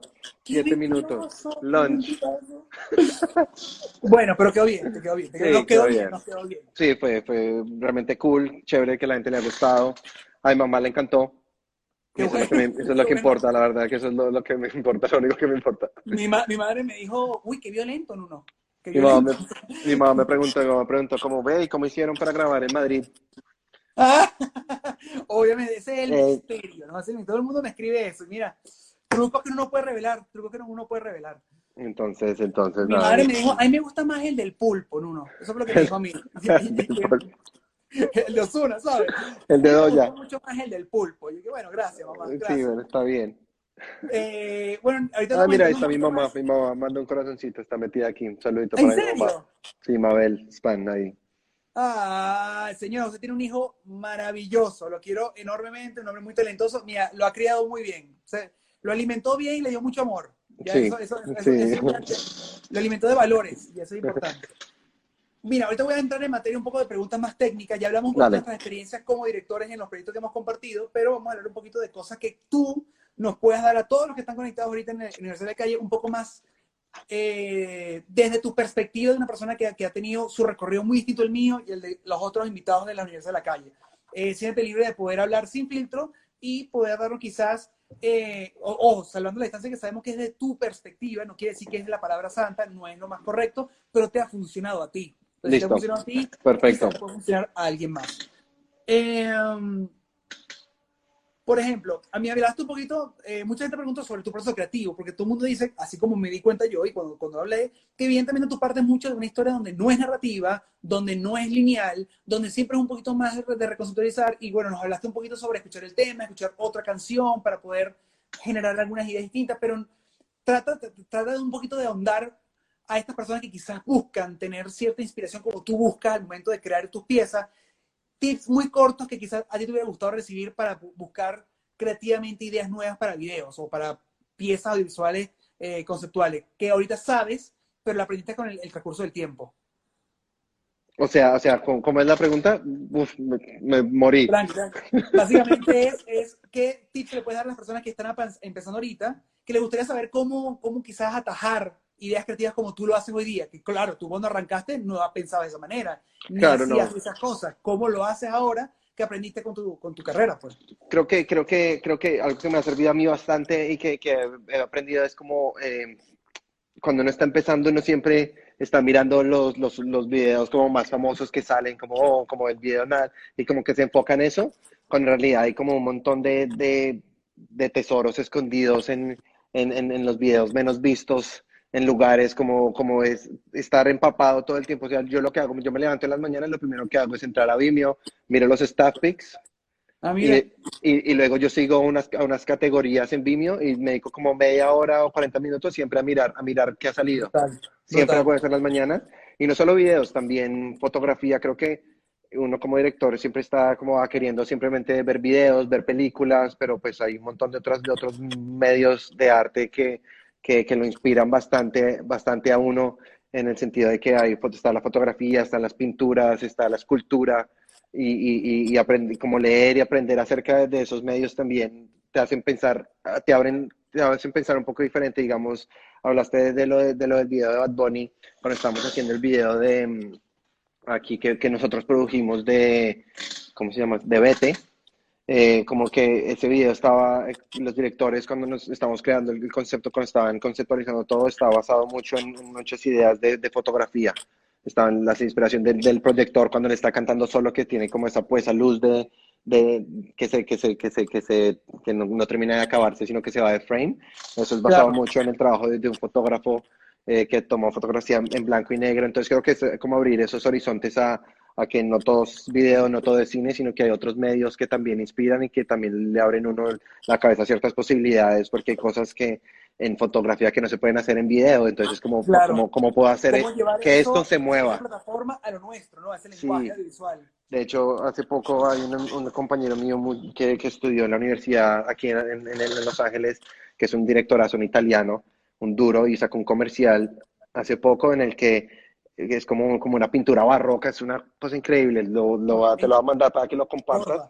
Eh, es, es, un comercial creo que de una, eh, de una bebida energética pero, pero es, dura 30 segundos y es un shot nomás que empieza en la bebida y termina y todo eso es como una pintura y es lo que yo me estoy refiriendo como, fuck, esto es increíble y es algo que es basado en pinturas de yo no sé hace cuántos años y que funciona bastante. Entonces creo que es expandir los horizontes a que hay otras cosas eh, donde se puede sacar inspiración y no estar pensando, oh, yo quiero hacer lo que hizo este video, porque si no termina siendo todo lo mismo y todo lo mismo cuando hay vida en, muchos lugares.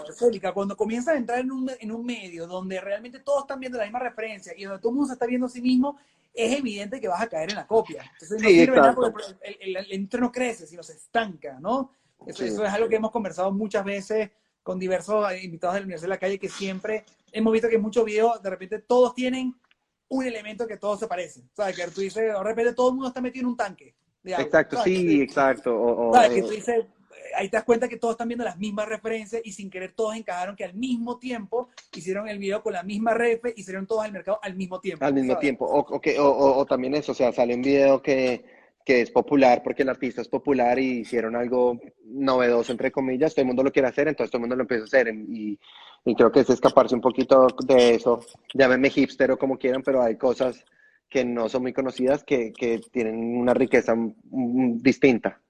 Eh, que, que, uno le puede aportar bastante eh, como en el desarrollo de ideas o en simplemente tener un, formar un pensamiento distinto a, la, cómo hacer un acercamiento a, a, una idea o a escuchar una canción o a proponer algo o a tomar una fotografía o a escribir un guion. Tú mencionaste al inicio de esta, de esta comunicación que me pareció muy chévere, que era, eres un geek, tú investigas mucho el tema de la cámara, de cómo se trabaja, de, ¿Tú sientes que eso es una herramienta que te juega a favor al momento de dirigir? Eh, sí, creo que de, cierta manera sí, no solo dirigir, sino todo, todo el proceso, como eh, que logro entender el workflow del proceso de lo que es, entonces se me facilita tomar decisiones.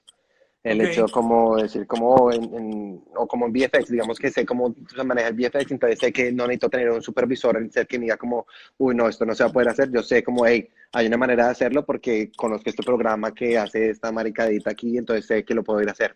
Y, y lo hago. Creo que a la, a la, hora de tomar decisiones es bien beneficioso, aunque en términos de cámara hay gente que sabe mucho más. Entonces ahí también es escuchar, a ver, hay gente que sabe mucho más de todo, entonces aprender a escuchar, pero tener ese conocimiento que me permite tomar decisiones más rápido y a veces como más fácil. Y, y, aconseja a las personas que están arrancando quizás investigar mucho más la parte técnica de las cámaras para poder desarrollar un poco más sus carreras. Sí, aunque no es necesario realmente. Eh, es un plus, pues. Es un plus, es un plus también porque pues ahorita hay tantas cosas que uno puede agarrar una cámara y salir a grabar a la calle lo que uno quiera. Creo que antes era un poco más complicado, era un poco más como necesitaba más gente. Ahora yo simplemente puedo coger una cámara y si la sé utilizar, puedo salir a grabar lo que yo quiera. Entonces, en, en, en, ese, en ese sentido, sí, ya si están como ya de pronto en, en, otro nivel donde ya están trabajando con un director de fotografía y esas cosas, no me parece súper necesario porque siempre debe ser alguien que, que le gusta más ese preciso, ese preciso eh, esa cosa más que a, otra, que, a otra, que a ti, entonces vas a ver mucho más. O sea, ¿y qué sientes tú que realmente sería algo que consideras tú que es un must? Que uno debe por lo menos aprender o conocer antes de lanzar a dirigir tu primer feature, sabe bien ser video, musical, un cortometraje, o sea, que siempre que debería ser cosas muy básicas que uno debería aprender o tener por lo menos presente. Pues en cuestión de dirección, creo que, que, el blocking, el blocking de una escena es, eso es bueno que lo es lo, lo, más, lo más importante para saber, porque pues si una cosa es tener uno en la cabeza, ah, es que esta escena va a ser de, de, Pedro y Antonella y él va a estar cantando a cámara, pero si uno llega al set y es como, fuck, ¿dónde los pongo?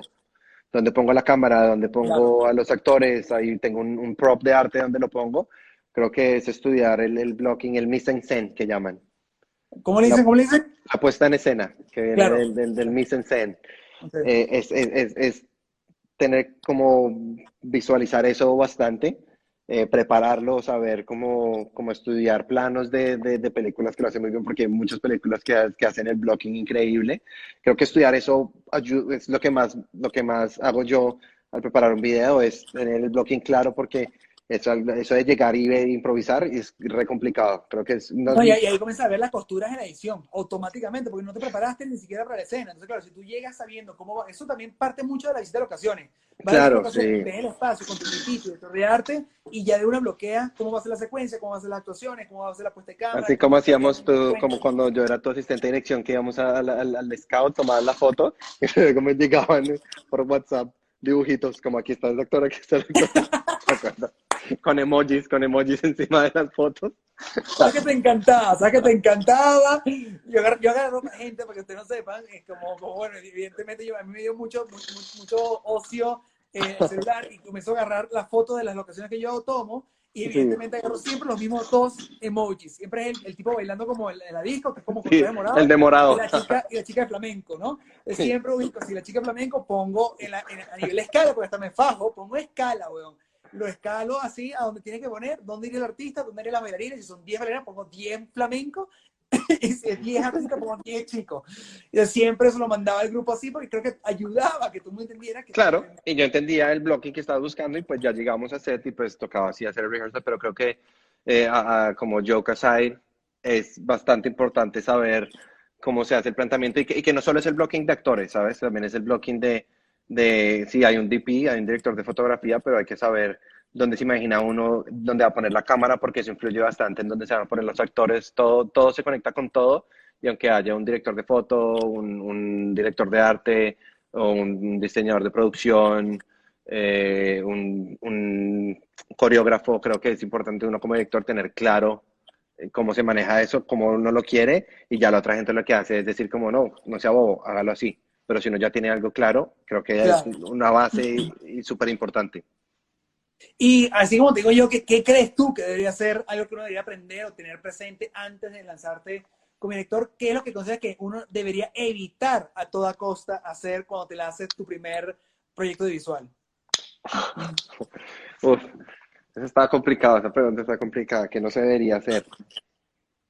Eh, un error común, por ejemplo, de mi lado, de mi lado, lo creo que lo primero que uno debería evitar automáticamente es atascarse con los planos. Porque uno normalmente uno se, uno se enamora de un plano y uno evidentemente quiere llevar ese cabo, e, ese plano a cabalidad hasta, hasta más a poder, hasta que tú sientes que tienes el plano perfecto. Culpable. automáticamente, no sé, tres horas en un plano de 14 horas de rodaje, te quedan 11 horas de rodaje y evidentemente te, te, consumiste tres en un solo plano y te quedan como 70 más por delante. Entonces, claro, una vez uno se, se enrolla la vida en no conseguir el plano perfecto y sin que te das cuenta que ese plano perfecto va a durar tres segundos en tu video y tienes todavía una historia que contar que va a durar tres minutos más. Entonces, claro, después llegas al final del rodaje, no tienes tiempo, no tienes plata para pagar el, el, el, el, overtime y tienes que improvisar y obviamente simplificar y sacrificar cosas que quizás no debiste haber sacrificado porque quizás tienen mayor peso o eran production value del video porque te enamoraste de un bendito plano, ¿no? Eso, eso sucede bastante. Es un error común. Yo lo sigo cometiendo muchas veces, debo confesarlo. Eh, porque uno se enamora, uno, uno, uno, uno, ve el plano, bro, y dice, uno puede sacarle mejor provecho a ese set o mejor provecho a esta actuación. Y uno, y uno, y, uno, y gracias a Dios que para eso está la dirección, para estar al auto y diciéndote, mira, vamos, mueve, sí. mueve, mueve, no te quedes pegado. Sí, creo que, creo que, creo, creo que, uf, creo que, que, que, esa, si me pego desde esa, creo que esa es, es, es bastante importante. Y, y, y, la otra es como algo que nunca uno debe hacer es creer que se la sabe todas. Creo que, que lo que vengo hablando de, de, de escuchar a, a, los demás como al equipo de uno, si uno se rodea de gente que, que sabe lo que está haciendo, creo que uno tiene que no creer que sabe más que esa gente y, y, y escucharlos, la verdad, como al equipo.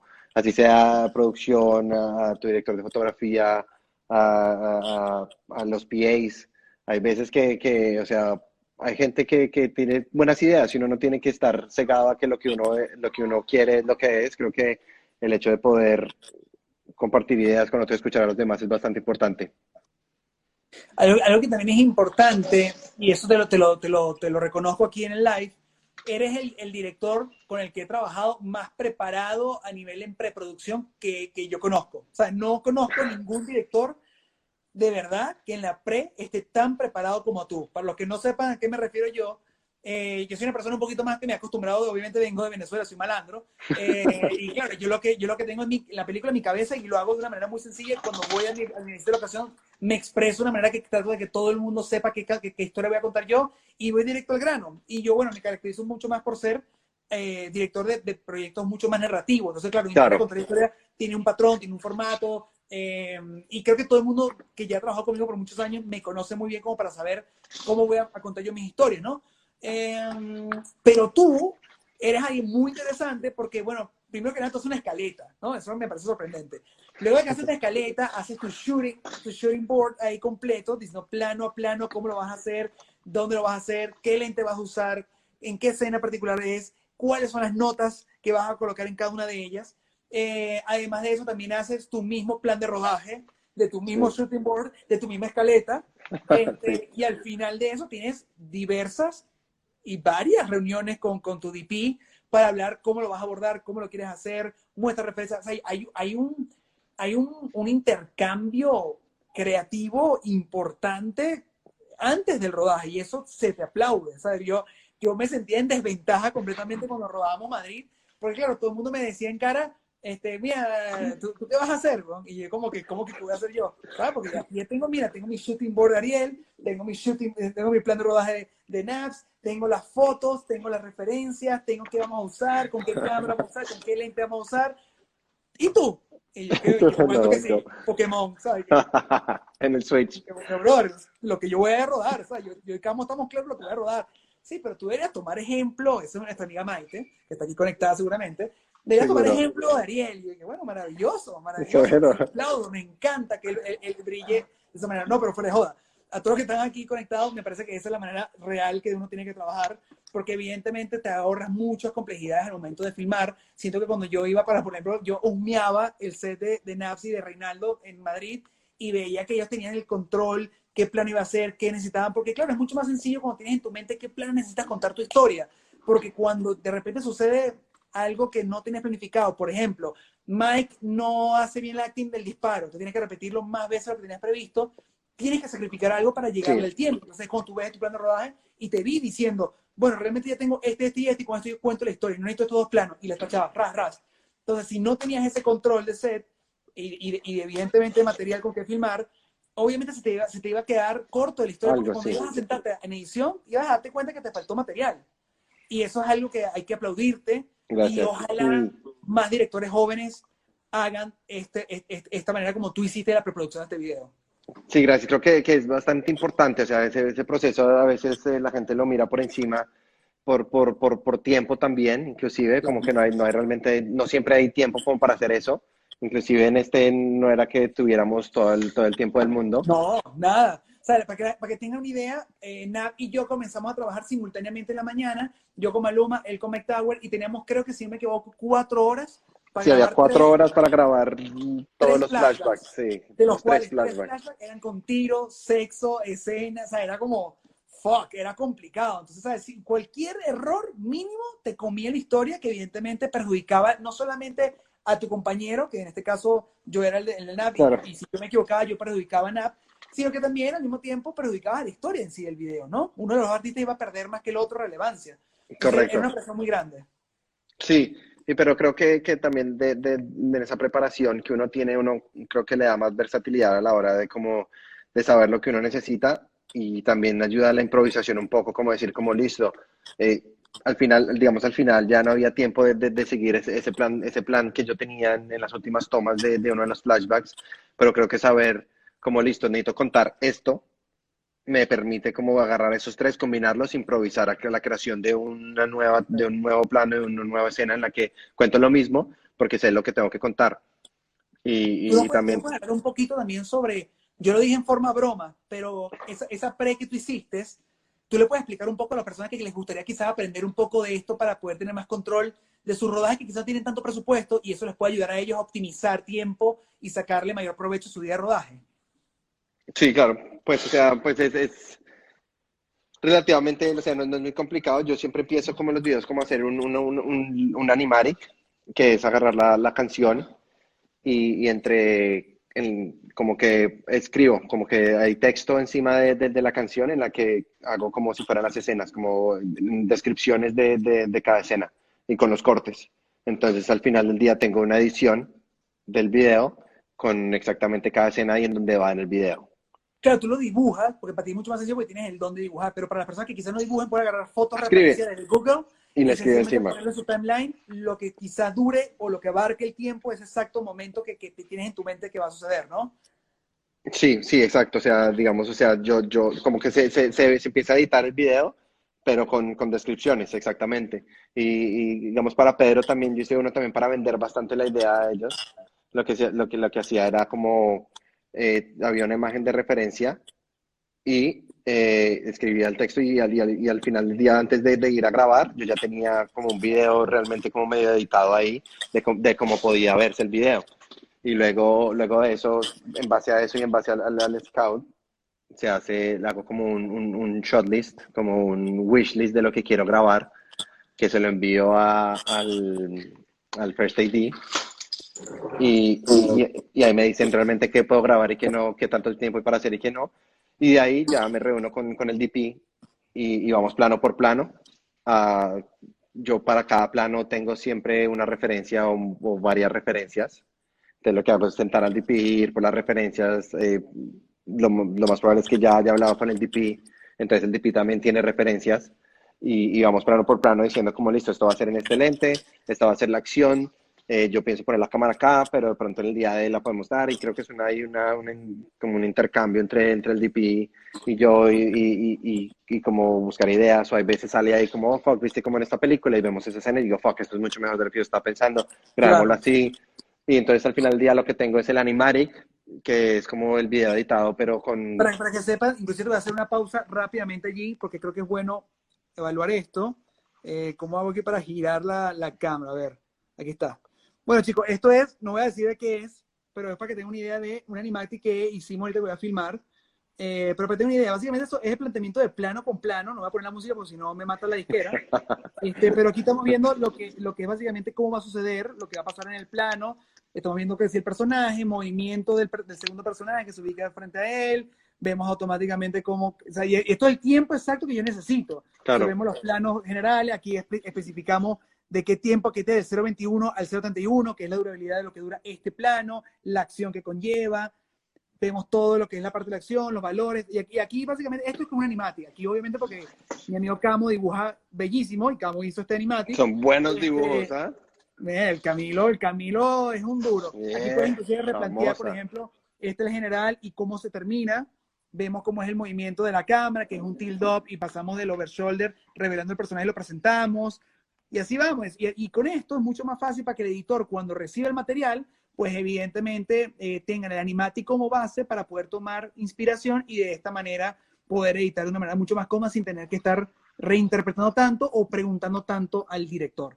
Entonces, Exacto, y, y- sirve eso para, para el editor también creo que funcionaba bastante porque pues, o sea, si logro grabar al aproximado, porque también a veces no sale como uno quiere y uno graba, termina grabando algo completamente diferente, pero si se graba lo que uno, o, o algo cerca a lo que uno tiene en el animare, que es muy fácil decirle al editor, mire, este es el animare y si le grabé, lo que grabé es muy cercano a esto y ya con ese primer cut ya uno ya puede jugar y el editor eh, normalmente tiene otras ideas, pero creo que es, es bien, bien, bien bueno tener ese, como ese, ese punto de partida, es como un esqueleto, Sí. la verdad.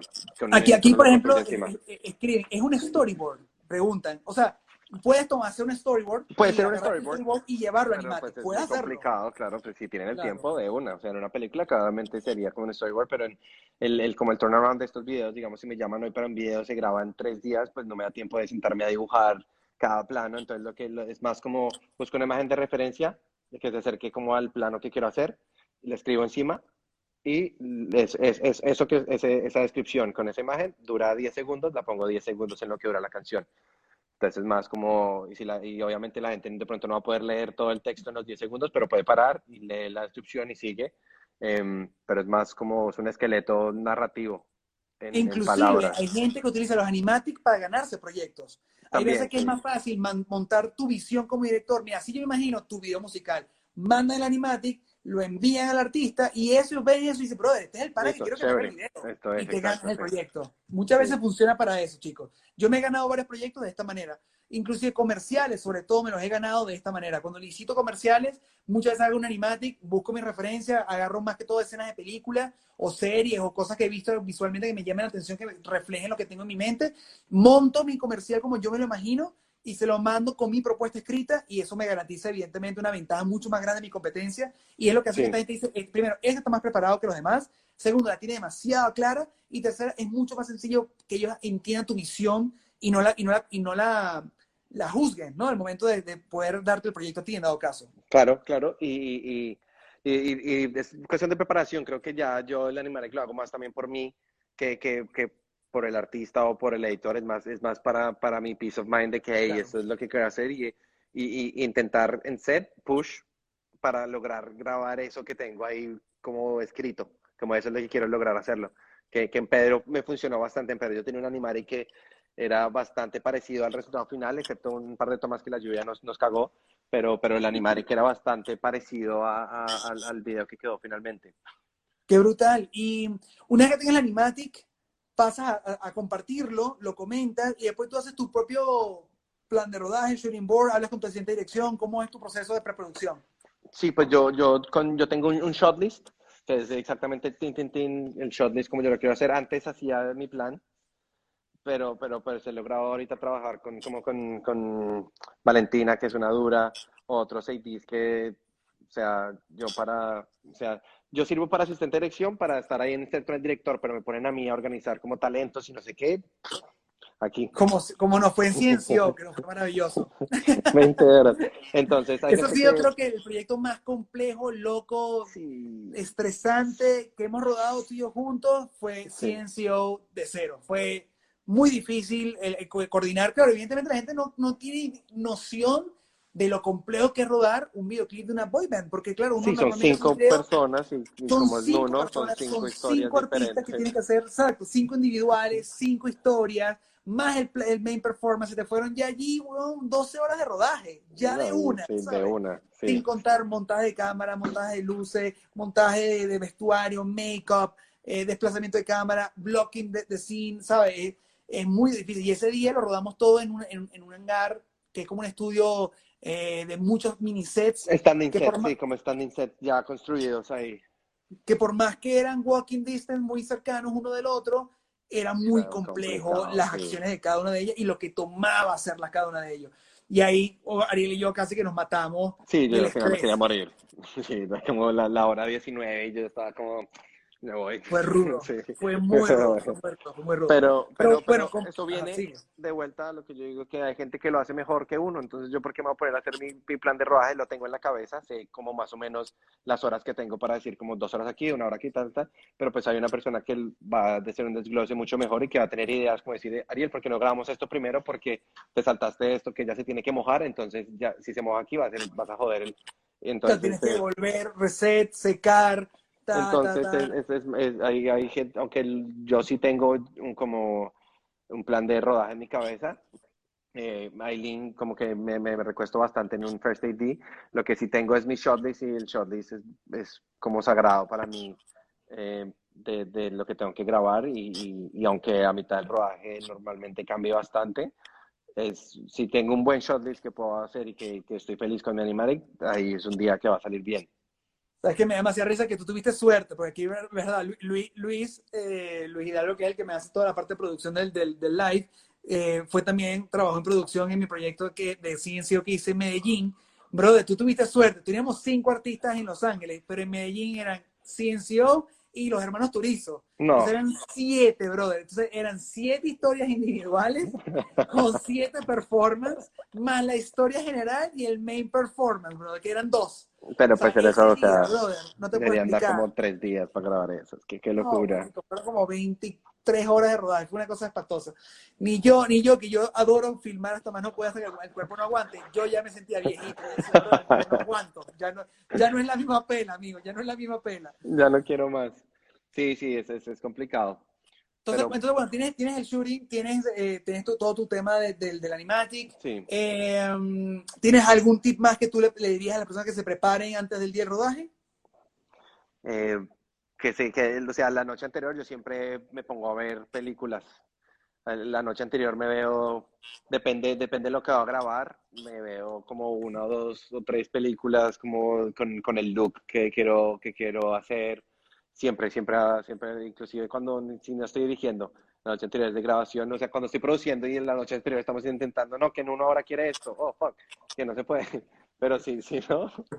Eh, veo una o dos películas que son, que, que, sé que me voy a dormir como pensando en, en, en los planos, en, la luz y como en lo que quiero hacer, creo que eso es bastante importante y esto se lo aprendí a un amigo mío que hace, que hace eso mucho. Yo, yo siempre tengo la, la tradición de ver una peli antes de, de filmar. O sea, yo siempre el día antes voy al cine, si me permite ir al cine, o veo una película eh, de la comida de mi casa, pero siempre. eh, me ayuda Sí, más que siempre, todo como a, siempre, a- a- Uno entra en la zona y de otra como- manera.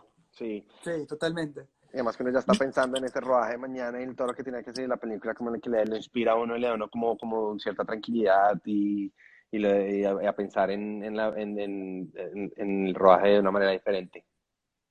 Aquí hay una pregunta que alguien hizo en la tarde que me pareció interesante. Creo que va destinada directamente a nuestro amigo Gianni Felice y nuestra amiga Maite Casacorta, pero ¿consideras que el trabajo del director se ha afectado ya que los artistas se graban? Ah, no, perdón, perdón, este es perdón. ¿Sientes que los productores y el presupuesto limitan tu creatividad como director y el resultado final? No, ahí, ahí yo estoy un poco bias porque yo trabajo en, en- en- estoy en los dos lados, la verdad, y creo que, creo que no. Creo que de pronto, o sea, los productores no, no lo limitan a uno como director, creo que uno, uno como director tiene como... te- Porque, porque para allá. Porque miraste para allá. Aquí No, Andrea no está, Andrea no está. Andrea te, van a, está. ca- te van a lanzar algo por la cabeza, ¿no? Porque ahí, No, ahí te no está. Andrea no Luego está. tú respondiste bien por un lado que te cagaste. Ahí- Andrea ahí no está, Andrea no está, no estoy solo, estoy Ah, solo, estoy solo, bueno. estoy solo. Estoy Muy bien, solo. muy bien, muy bien. No, lo que digo es que creo que creo que uno como director tiene que tener el deber de, de, de saber cuál es el presupuesto y de entender lo que, lo, lo que el dinero le puede lograr. Creo que yo tengo el, el- el beneficio de, de haber producido bastante antes de dirigir, que sé más o menos lo que uno le logra el dinero, entonces creo que tengo esa, esa, esa mentalidad de poder decir como no, no puedo ser tan loco en esto. Y, y creo que es un deber de un director también ser productor de cierta manera. Creo que también eso lo dijo, si no estoy mal, lo dijo, ¿quién fue el que lo dijo? Eh, este, Eso, en, en pocas palabras, es más o menos como el dicho que dice, uno se arropa donde la cobija le dé. sí, sí. Es, es la dijo- realidad, ¿no? lo dijo, se me olvidó el nombre, el director de Birdman, el mexicano este. ¿Añarritu? Iñaritu, Iñaritu, él creo que en, una, en una entrevista una vez dijo como que, que un director tiene que saber producir y, y a mí me parece que eso es, es importantísimo, no, no es cuestión de, de, de que, oh, que el productor no me deja hacer eso, es más como, hey, cuánta plata realmente hay y entender a lo que alcanza el, dinero. Y, el limitante está así, el limitante está en, el, en, la disquera que tienen cierto dinero, creo que, que no hay aquí, uno no, no, no puede ponerse a culpar a nadie, creo que el problema es más como que, que, que, los presupuestos van bajando, entonces uno se tiene que acomodar aquí, ya no puede hacer una idea que antes podía hacer, es como, hey, ahora hay menos plata, y como te digo, el deber está en uno como director eh, entender un poco, saber un poco del tema de producción, saber que en, en, donde esté, en el lugar donde estés produciendo. ¿En, en dónde tienes que poner el cobre, brother? Porque eh, es como, por ejemplo, nosotros decimos Madrid, y Madrid no había tanta plata, aunque la gente cree que había mucha plata, no había tanta plata. Y me acuerdo que una de las decisiones más que me sugirió Yanni como productor y que también vino aparte tuya mía, era que, bueno, necesitamos tener un background para la parte de los malos, porque claro, tenemos muy pocos malos. Se pone a ver, eran que sí, ocho malos, y no había más nada. Era el principal, ocho malos, nuestras protagonistas, y una mesa con diamantes, pero en un hangar muy grande, ¿cómo poder darle forma? ¡Eh! Ahora sí vení. Mira, estaba hablando mal de ti. Preciso después de la pregunta de los productores. Ah, ella, llegó justo el momento para mira, formar peo. Estaba sacando aquí a Ana. Esa, esa, es la, esa es la bebé de la oficina, ¿no? Sí, ella es la... la, la sí. Bueno, y entonces, claro, necesitamos algo que ocupara volumen detrás de ellos. Y claro, nosotros tenemos nuestra cabeza, me acuerdo que tú y yo tenemos como que unas Mercedes-Benz, unas camionetas mafiosas, sí. para darle un look mucho más glam. Y, y Yanni que, brother, no hay plata. O sea, ¿qué hizo él? Yanni alquiló dos SUV que costaban 75 dólares creo que cada una. Por y el que la manejó él y todo. Y que la manejó él mismo y la ubicaron y, con luz a contraluz en alta, brother, tapó todo el fondo y, te dio la sensación de que hay unas camionetas de lujo, hay una luz que te da un background eh, luminoso a, favor de cámara, lo que te genera flares, y al fin y al cabo cumple la función, ocupar espacio y te contó la historia de que son transporte de la mafia. Hay que ser recursivo, creo que ser, recursivo es también uno que, que, uno que uno va aprendiendo y que después de otro rodaje uno dice, uh, me quedan cosas que uno hace y, es saber, sí, ser, ser, recursivo. Y nosotros los latinos tenemos la ventaja de que somos bastante recursivos, que uno no ve mucho aquí en, en, en, en otros lugares. Creo que es una ventaja de nosotros como, como latinos, la verdad, que, es como, por ejemplo, cuando te acuerdas cuando hicimos, tú me ayudaste a producir, por cierto, y también fuiste en dirección en Baila, Baila, Baila. Vaina, vaina, vaina. Yo tenía mi empeño, como decía, yo tengo el oasis, pero brother, me siento que hay algo, más. aquí. Y, entonces yo estaba con ese empeño de que hay que buscar algo, que buscar algo, que buscar algo. Y yo recuerdo que cuando estábamos devolviéndonos, en el, después ya frustrado, estaba como entregado. Y dice, bueno, ya qué carajo, tengo la locación que me gusta, pero no me gusta lo No hay nada más, sí. Y cuando estamos devolviéndonos, justo saliendo, porque eso queda en el desierto, como a dos horas de, de Los Ángeles, una vaina muy loca, una, una, una, locación que es un oasis literalmente en la mitad de la nada. Y estamos devolviéndonos en, en eso. Y justo como a tres cuadras de allí hay un señor, un herrero, que hace orfebrería como animales exóticos en, de, de, Gigantescos, de, de, bronce. Y, yo dije, brother, paren el carro. Nos bajamos y comenzamos a caminar y quiero esto, quiero esto, quiero esto. Y claro, llegamos a un acuerdo con él de poder alquilar las piezas por ese día y llevar el concepto de tener estos animales como un hipopótamo, como un caballo, como los cactus en el, en el, en el agua con el carro de meteoro, eh, y, sin querer queriendo fue recursivo, porque no, no, nunca estuvo pensado de esa manera. Claro, nunca estuvo pensado y lo, lo viste, me acuerdo de hecho cuando, cuando, cuando los viste, era como listo, paremos. Y funcionó porque pues le, añadió algo y, y, así el concepto cambia un poco, toque reestructurar. Totalmente. Es totalmente. El, recursivo y funciona. También sabiendo que no hay plata para tener otras mil cosas que, que tú quisieras.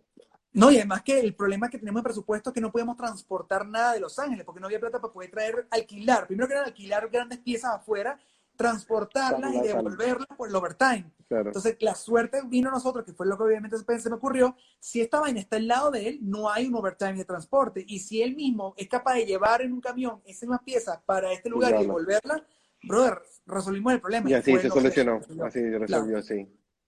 Mira, eh, ahora sí te puedo preguntar la otra que te voy a preguntar, me confundí. ¿Consideras que el trabajo del director se ha afectado ya que ahora, hoy día, se están ganando desde casa por el tema del COVID?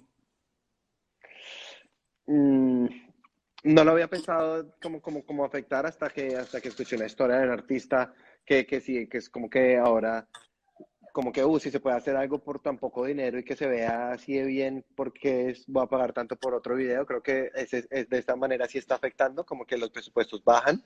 creo que abre puertas a, a, ciertas cosas creativas que pueden llegar bastante lejos en video de cuarentena, como le están llamando. Eh, pero creo que sí está afectando un poco es en, términos de los presupuestos que están dando las disqueras para hacer ciertos videos y como que cómo, cómo, cómo se maneja eso, creo que eso sí está afectando un poco. ¿Y crees que a nivel creativo atenta también con, el, con, el, con, con la parte original del director, el input del director en las piezas? Eh, creo que es, es, es, otro, otro estilo, es otra forma que, que, hay que explorar y que creo que falta bastante por explorar, que se puede hacer como desde la casa. Eh, no limita en el sentido de que creo que es algo completamente distinto a grabar otro tipo de videos. Es como un tipo de video que tiene un estilo, unas características y que, y que hay que explorar. Em, que abre otras puertas, por así decirlo. Creo, creo, yo, creo yo, creo yo. Hablando un poquito, que eso es algo que no hemos tocado, muchas me preguntó cómo, cómo, o sea, cómo fue la experiencia para ti de codirigir, si ya lo habías hecho antes, y qué sientes que es lo bueno y lo malo de codirigir, eh, teniendo en cuenta que codirigiste con un director tan mierda como yo. No, fue lo mejor. no, ya, ya, lo había hecho una vez, de hecho una vez yo codirigí un video con, con un director de 36, con Juan Pablo Valencia, que creo que estuvo aquí ya también en la Universidad de la Calle. Sí, pues estuvo la primera temporada, correcto. Eh, entonces fue un, yo, yo he dirigido con él. Eh, es súper chévere, creo que él, como, como lo vengo hablando, como el hecho de poder colaborar con, gente, inclusive con, con una persona, con, con, contigo y con Juan Pablo, que tiene recorrido gigantesco, creo que da para, para bastante aprendizaje. Y, y, pues, malo no, no, no, no, creo que eso es otra manera de trabajar. Creo que no, no hay ninguna, ningún, ninguna, algo malo cuando no le gusta hacer esto, digamos, como yo Foque, o sea, me, me llamo Maite, hey, que tengo este video para codirigir con uno, o sea, me encanta y dije, listo, de una, no, no, sé que no es para todos, como que hay egos y cosas que de pronto no, no es para todo el mundo que se puede chocar, pero, pero eh, para mí personalmente no, no le veo nada de malo, creo que incluso es una oportunidad para crear cosas diferentes y, escuchar las ideas de otros y adaptarse y hacer cosas chéveres. Creo que eso es importante. Y, inclusive cuando yo escribo cosas, yo siempre estoy preguntándole a, mis, a mis amigos directores como, hey, ¿qué piensa de esto? O, entonces no, no, es simple, no es, nunca es un proceso solo. Mira, aquí a mí aquí, o sea, que tengo una joda con Charlie, un amigo mío que también codirijo mucho con él, que si, nosotros tenemos la regla de los comodines, ¿no? Que son tarjetas, básicamente. Ajá, okay. Eh, ¿Yo te había contado esto? ¿Te no, no tengo ni idea. Bueno, cuando, cuando evidentemente estamos codirigiendo, hay cierto momento que obviamente los egos chocan, porque en un momento como que yo quiero un plano, pero a ti no te gusta. Entonces, ¿cómo poder saber cuándo hacerlo y cuándo no? Entonces, tenemos tres tarjetas cada uno, ¿no? Ah, Entonces, esas tres tarjetas las puedes, las puedes usar de la siguiente manera. Tú puedes usar tu tarjeta para pedir, hey, este plano lo quiero usar, gasto una tarjeta. Eso, si él te pide esa tarjeta, tú no puedes refutarla, tienes que dejarla hacer o gastas una de tus tarjetas para anular la suya.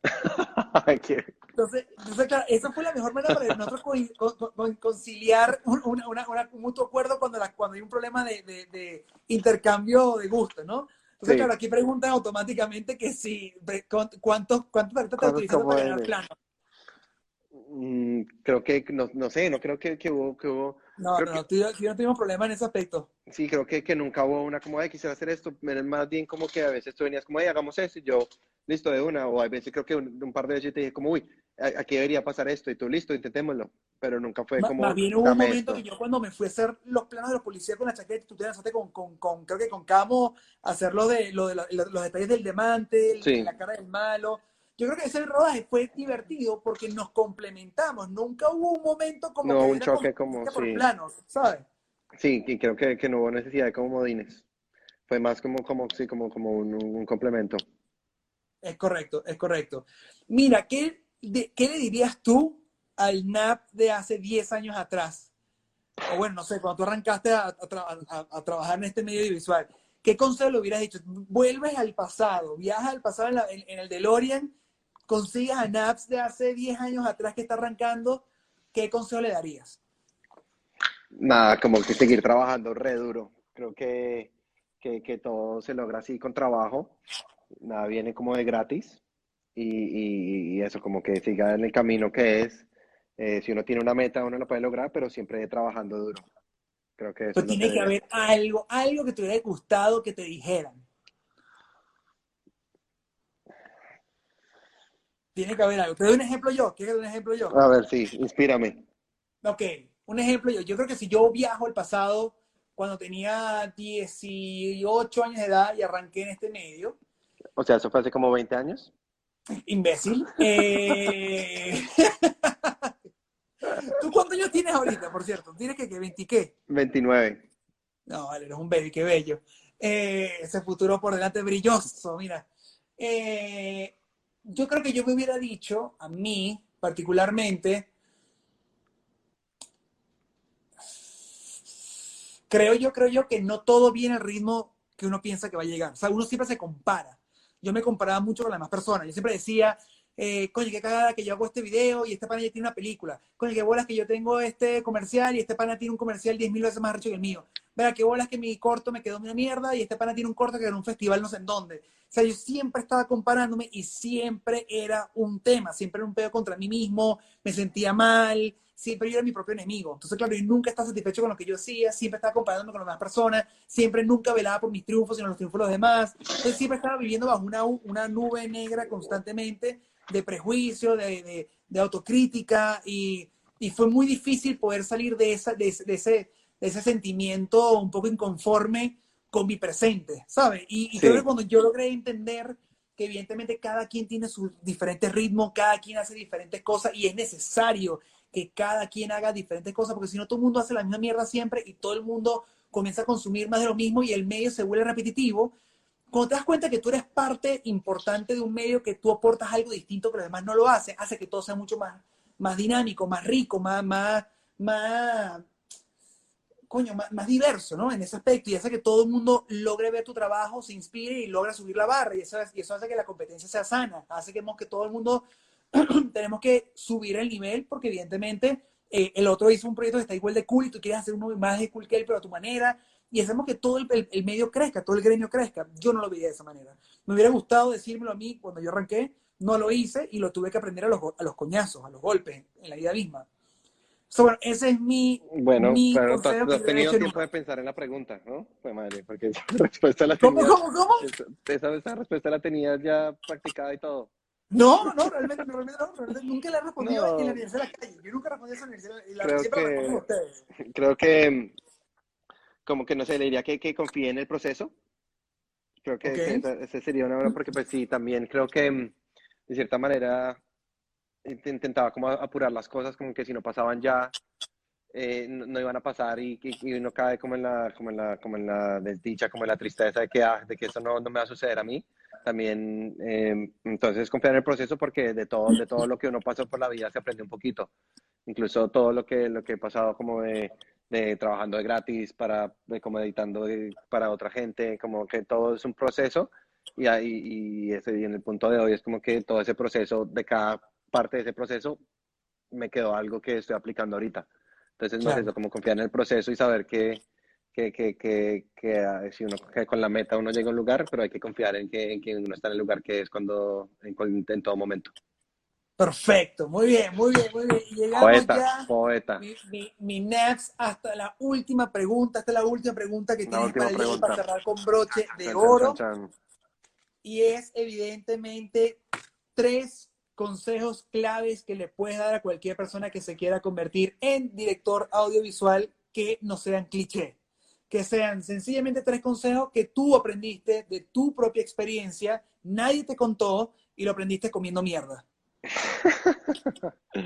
Em, el primero, creo Claro, que obviamente, obviamente todo el mundo siempre dice lo mismo, que si respeta el equipo, que si eh, sé fiel con, no sé, con, o sea, como que nunca te des por vencido, eh, o sea, como que siempre la gente cae en esos tres mismos consejos. Me gustaría saber si tú tienes alguno, coño, que, que si nos tuviéramos toda esta gente conectada ahorita, estuvimos cayéndonos a birras ahora, y tú me dices, marico, ¿sabes qué? Yo diría tal, tal, tal, sin filtro, ¿cuál sería?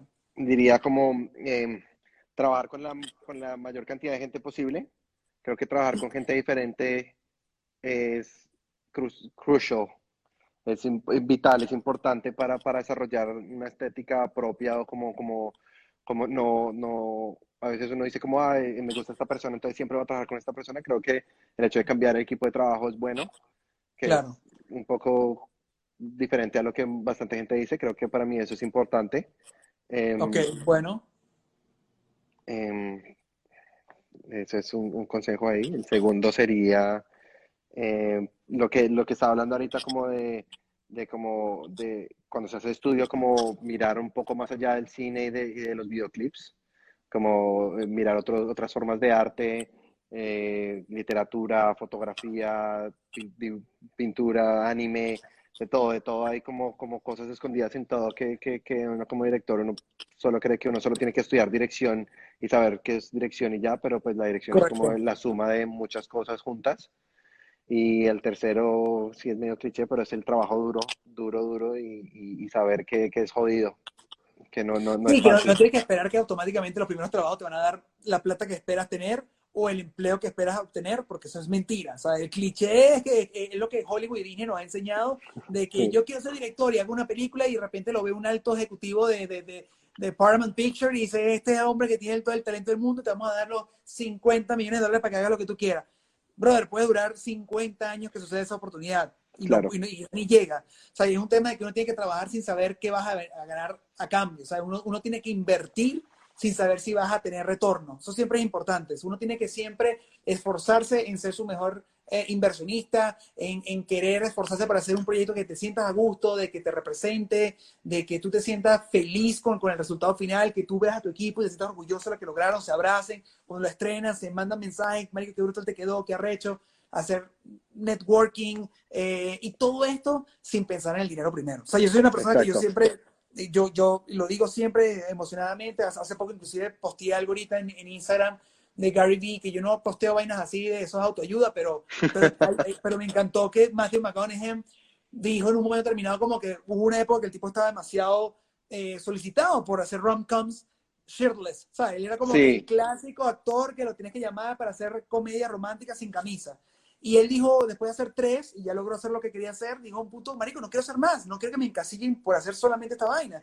Y lo llamaban, lo llamaban, lo llamaban, y él rechazó todos los proyectos había por haber, porque él quería que lo tomaran en serio. Duró 20 meses sin trabajo. Y 20 meses de trabajo, comenzó a trabajar, a trabajar poco a poco, proyectos muy pequeños, no le pagaban ni, ni un tercio de lo que le pagaban en las, las rom-com shirtless que le hacía hace 20 meses atrás. Brother, pero hoy día tiene un, tiene un fucking Oscar, ¿no? O sea, claro. eh, eh eh, ahí te das cuenta que it pay off, la lucha y la, y la, constancia que él tuvo a la larga significó algo, igual que, no sé, Silvestre Stallone, que, que duró dos años viviendo en la calle con un guion llamado Rocky bajo el hombro. Hasta que lo logró. Y, brother, y lo único que él quería era, deme la oportunidad, si me compra el guion, yo lo quiero actuar. Como no, te compro por millones de dólares, pero no lo actúas. Burt Reynolds lo iba a actuar, el otro lo iba a actuar, y no, no, no, no, no dos años hasta que se lo compraron, le dieron oportunidad de actor y hoy día es, es, un, es, un, es un lead actor, brother, que cobra lo que quiera cobrar. Entonces, yo siento que uno tiene que siempre pensar a futuro, porque lo, lo, que tú siembres hoy, lo vas a recolectar en un futuro. Eso siempre es así. Y uno tiene que regar la matita todos los días sin saber si va a dar el fruto que tú quieres dar, pero tienes que regarla todos los benditos días. Y eso, y eso creo que viene mucho del trabajo de uno, de la constancia de uno, de las ganas que tiene uno, y de, y de, y de, la, y la, perseverancia, la disciplina y la humildad. Eh, si no tienes esas tres características, creo que no llegas a ningún lado. ¡Epa! ¡Wow! ¡Wow! Me encanta, me encanta. Me encanta, bueno, qué, bueno. Yo tengo que. Mira, aquí llegó tu tiburón. Sí, bueno. pero estoy de acuerdo. Incluso anoche leía yo una, una historia parecida del actor este de, de Pearl Harbor, eh, de apellido Harriet, que él se terminó retirando de Hollywood por, por eso mismo, porque, porque quería hacer cosas diferentes y pues ahorita después de 20 años le estaba pagando y está haciendo películas que le gustan. Entonces, para tener en cuenta. Me encanta. Y, yo creo que voy a aprovechar esto para despedirnos eh, en, este, en esta universidad porque me encanta. A mí, esto es increíble. ¿Cómo, ¿Cómo olvidar esto? Entonces, bueno, eh, amigo Naps. Me encanta cómo termina ya este, este se fue la mierda. Este, pero amigo, te quiero, gracias por la buena onda, gracias por recibirme eh, hoy. Eres como un Jar Jar Binks, bro. Eres como un Jar Jar Binks. ¿Qué tal? Bueno, gracias. gracias por recibirme hoy en la Universidad de la Calle, amigo. Eh, ya, esto, esto, distrae bastante, en verdad. Sí, Vamos a ver, a ver ahora, a ver ahora. Ajá, ahora sí. Entonces, bueno, amigo, te quiero. Gracias por recibirme el día de hoy en esta Universidad de la Calle, muy especial, muy, diferente. y, terminó con este, este, gran, este gran acierto tuyo. Muy bien, te felicito. Este te quiero, amigo. Eh, dile a, a, la gente que quiera ver tu trabajo, ¿en dónde pueden conseguir tu trabajo? Pueden seguirme en Instagram o en mi website es astronaps.com o en Paranoia Productions. Eh, sigan en Instagram y ya ahí. Si, si me siguen en mi Instagram, ahí está mi Vimeo con el director Scott de Pedro. para que lo vean. Ok. Bueno, amigo mío, eh, mírame, mírame.